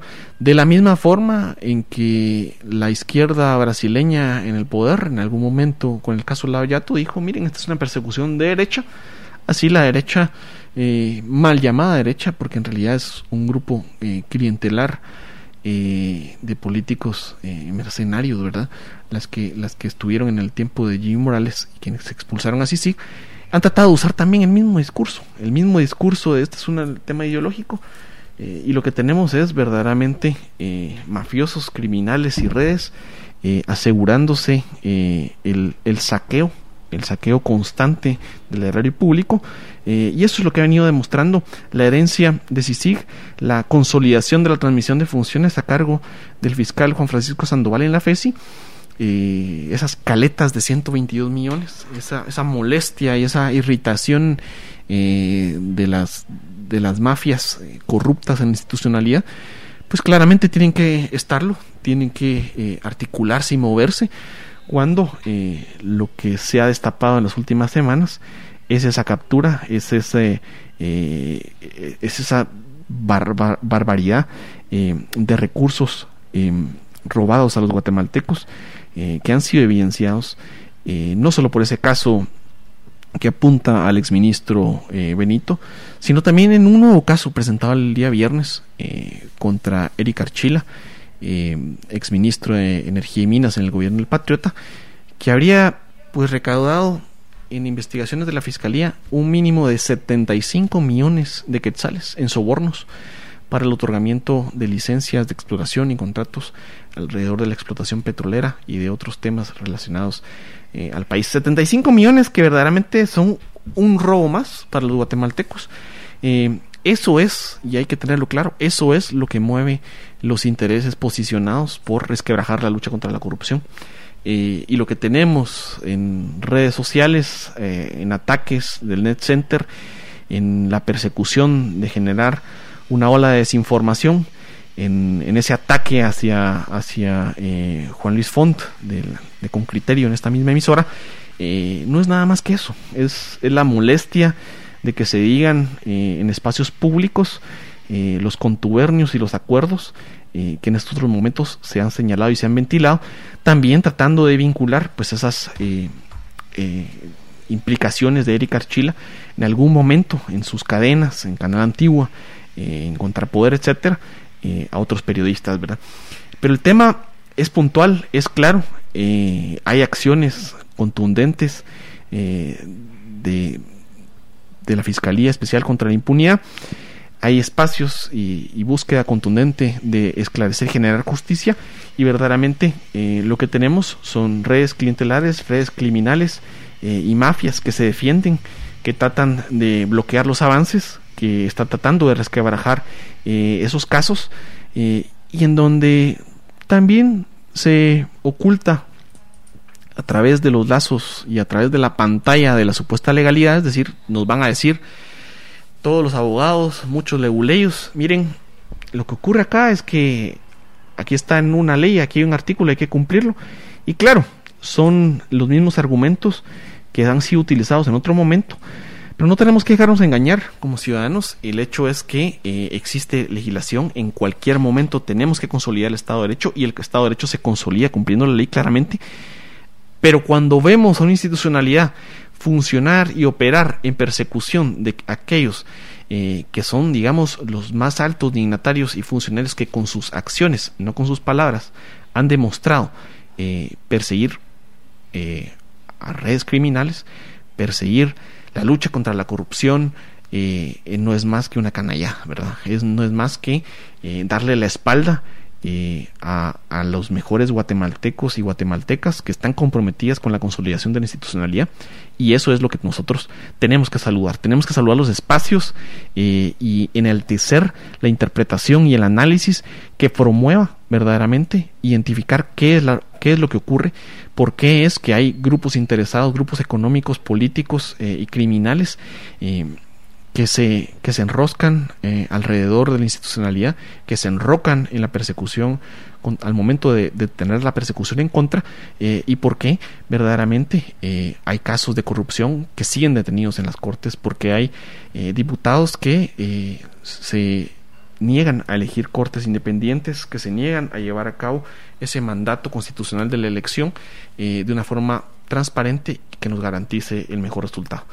Pero bueno, hemos tenido esto en el programa. Los esperamos el día de mañana en un nuevo programa de Fíjese que ha sido un gusto. Su servidor Goyo Savera los saluda. Eh, tuvimos también eh, la grata participación de Claudia Méndez Arriaza, de Alfredo Ortega y de la diputada Ligia Hernández. Hasta pronto y nos vemos el día de mañana. Saludos. Así que piensa, piensa, piensa dos veces. Lo distinto te ha encontrado. Esto es Infinita Podcast. Encuentra nuevos episodios cada semana. Suscríbete.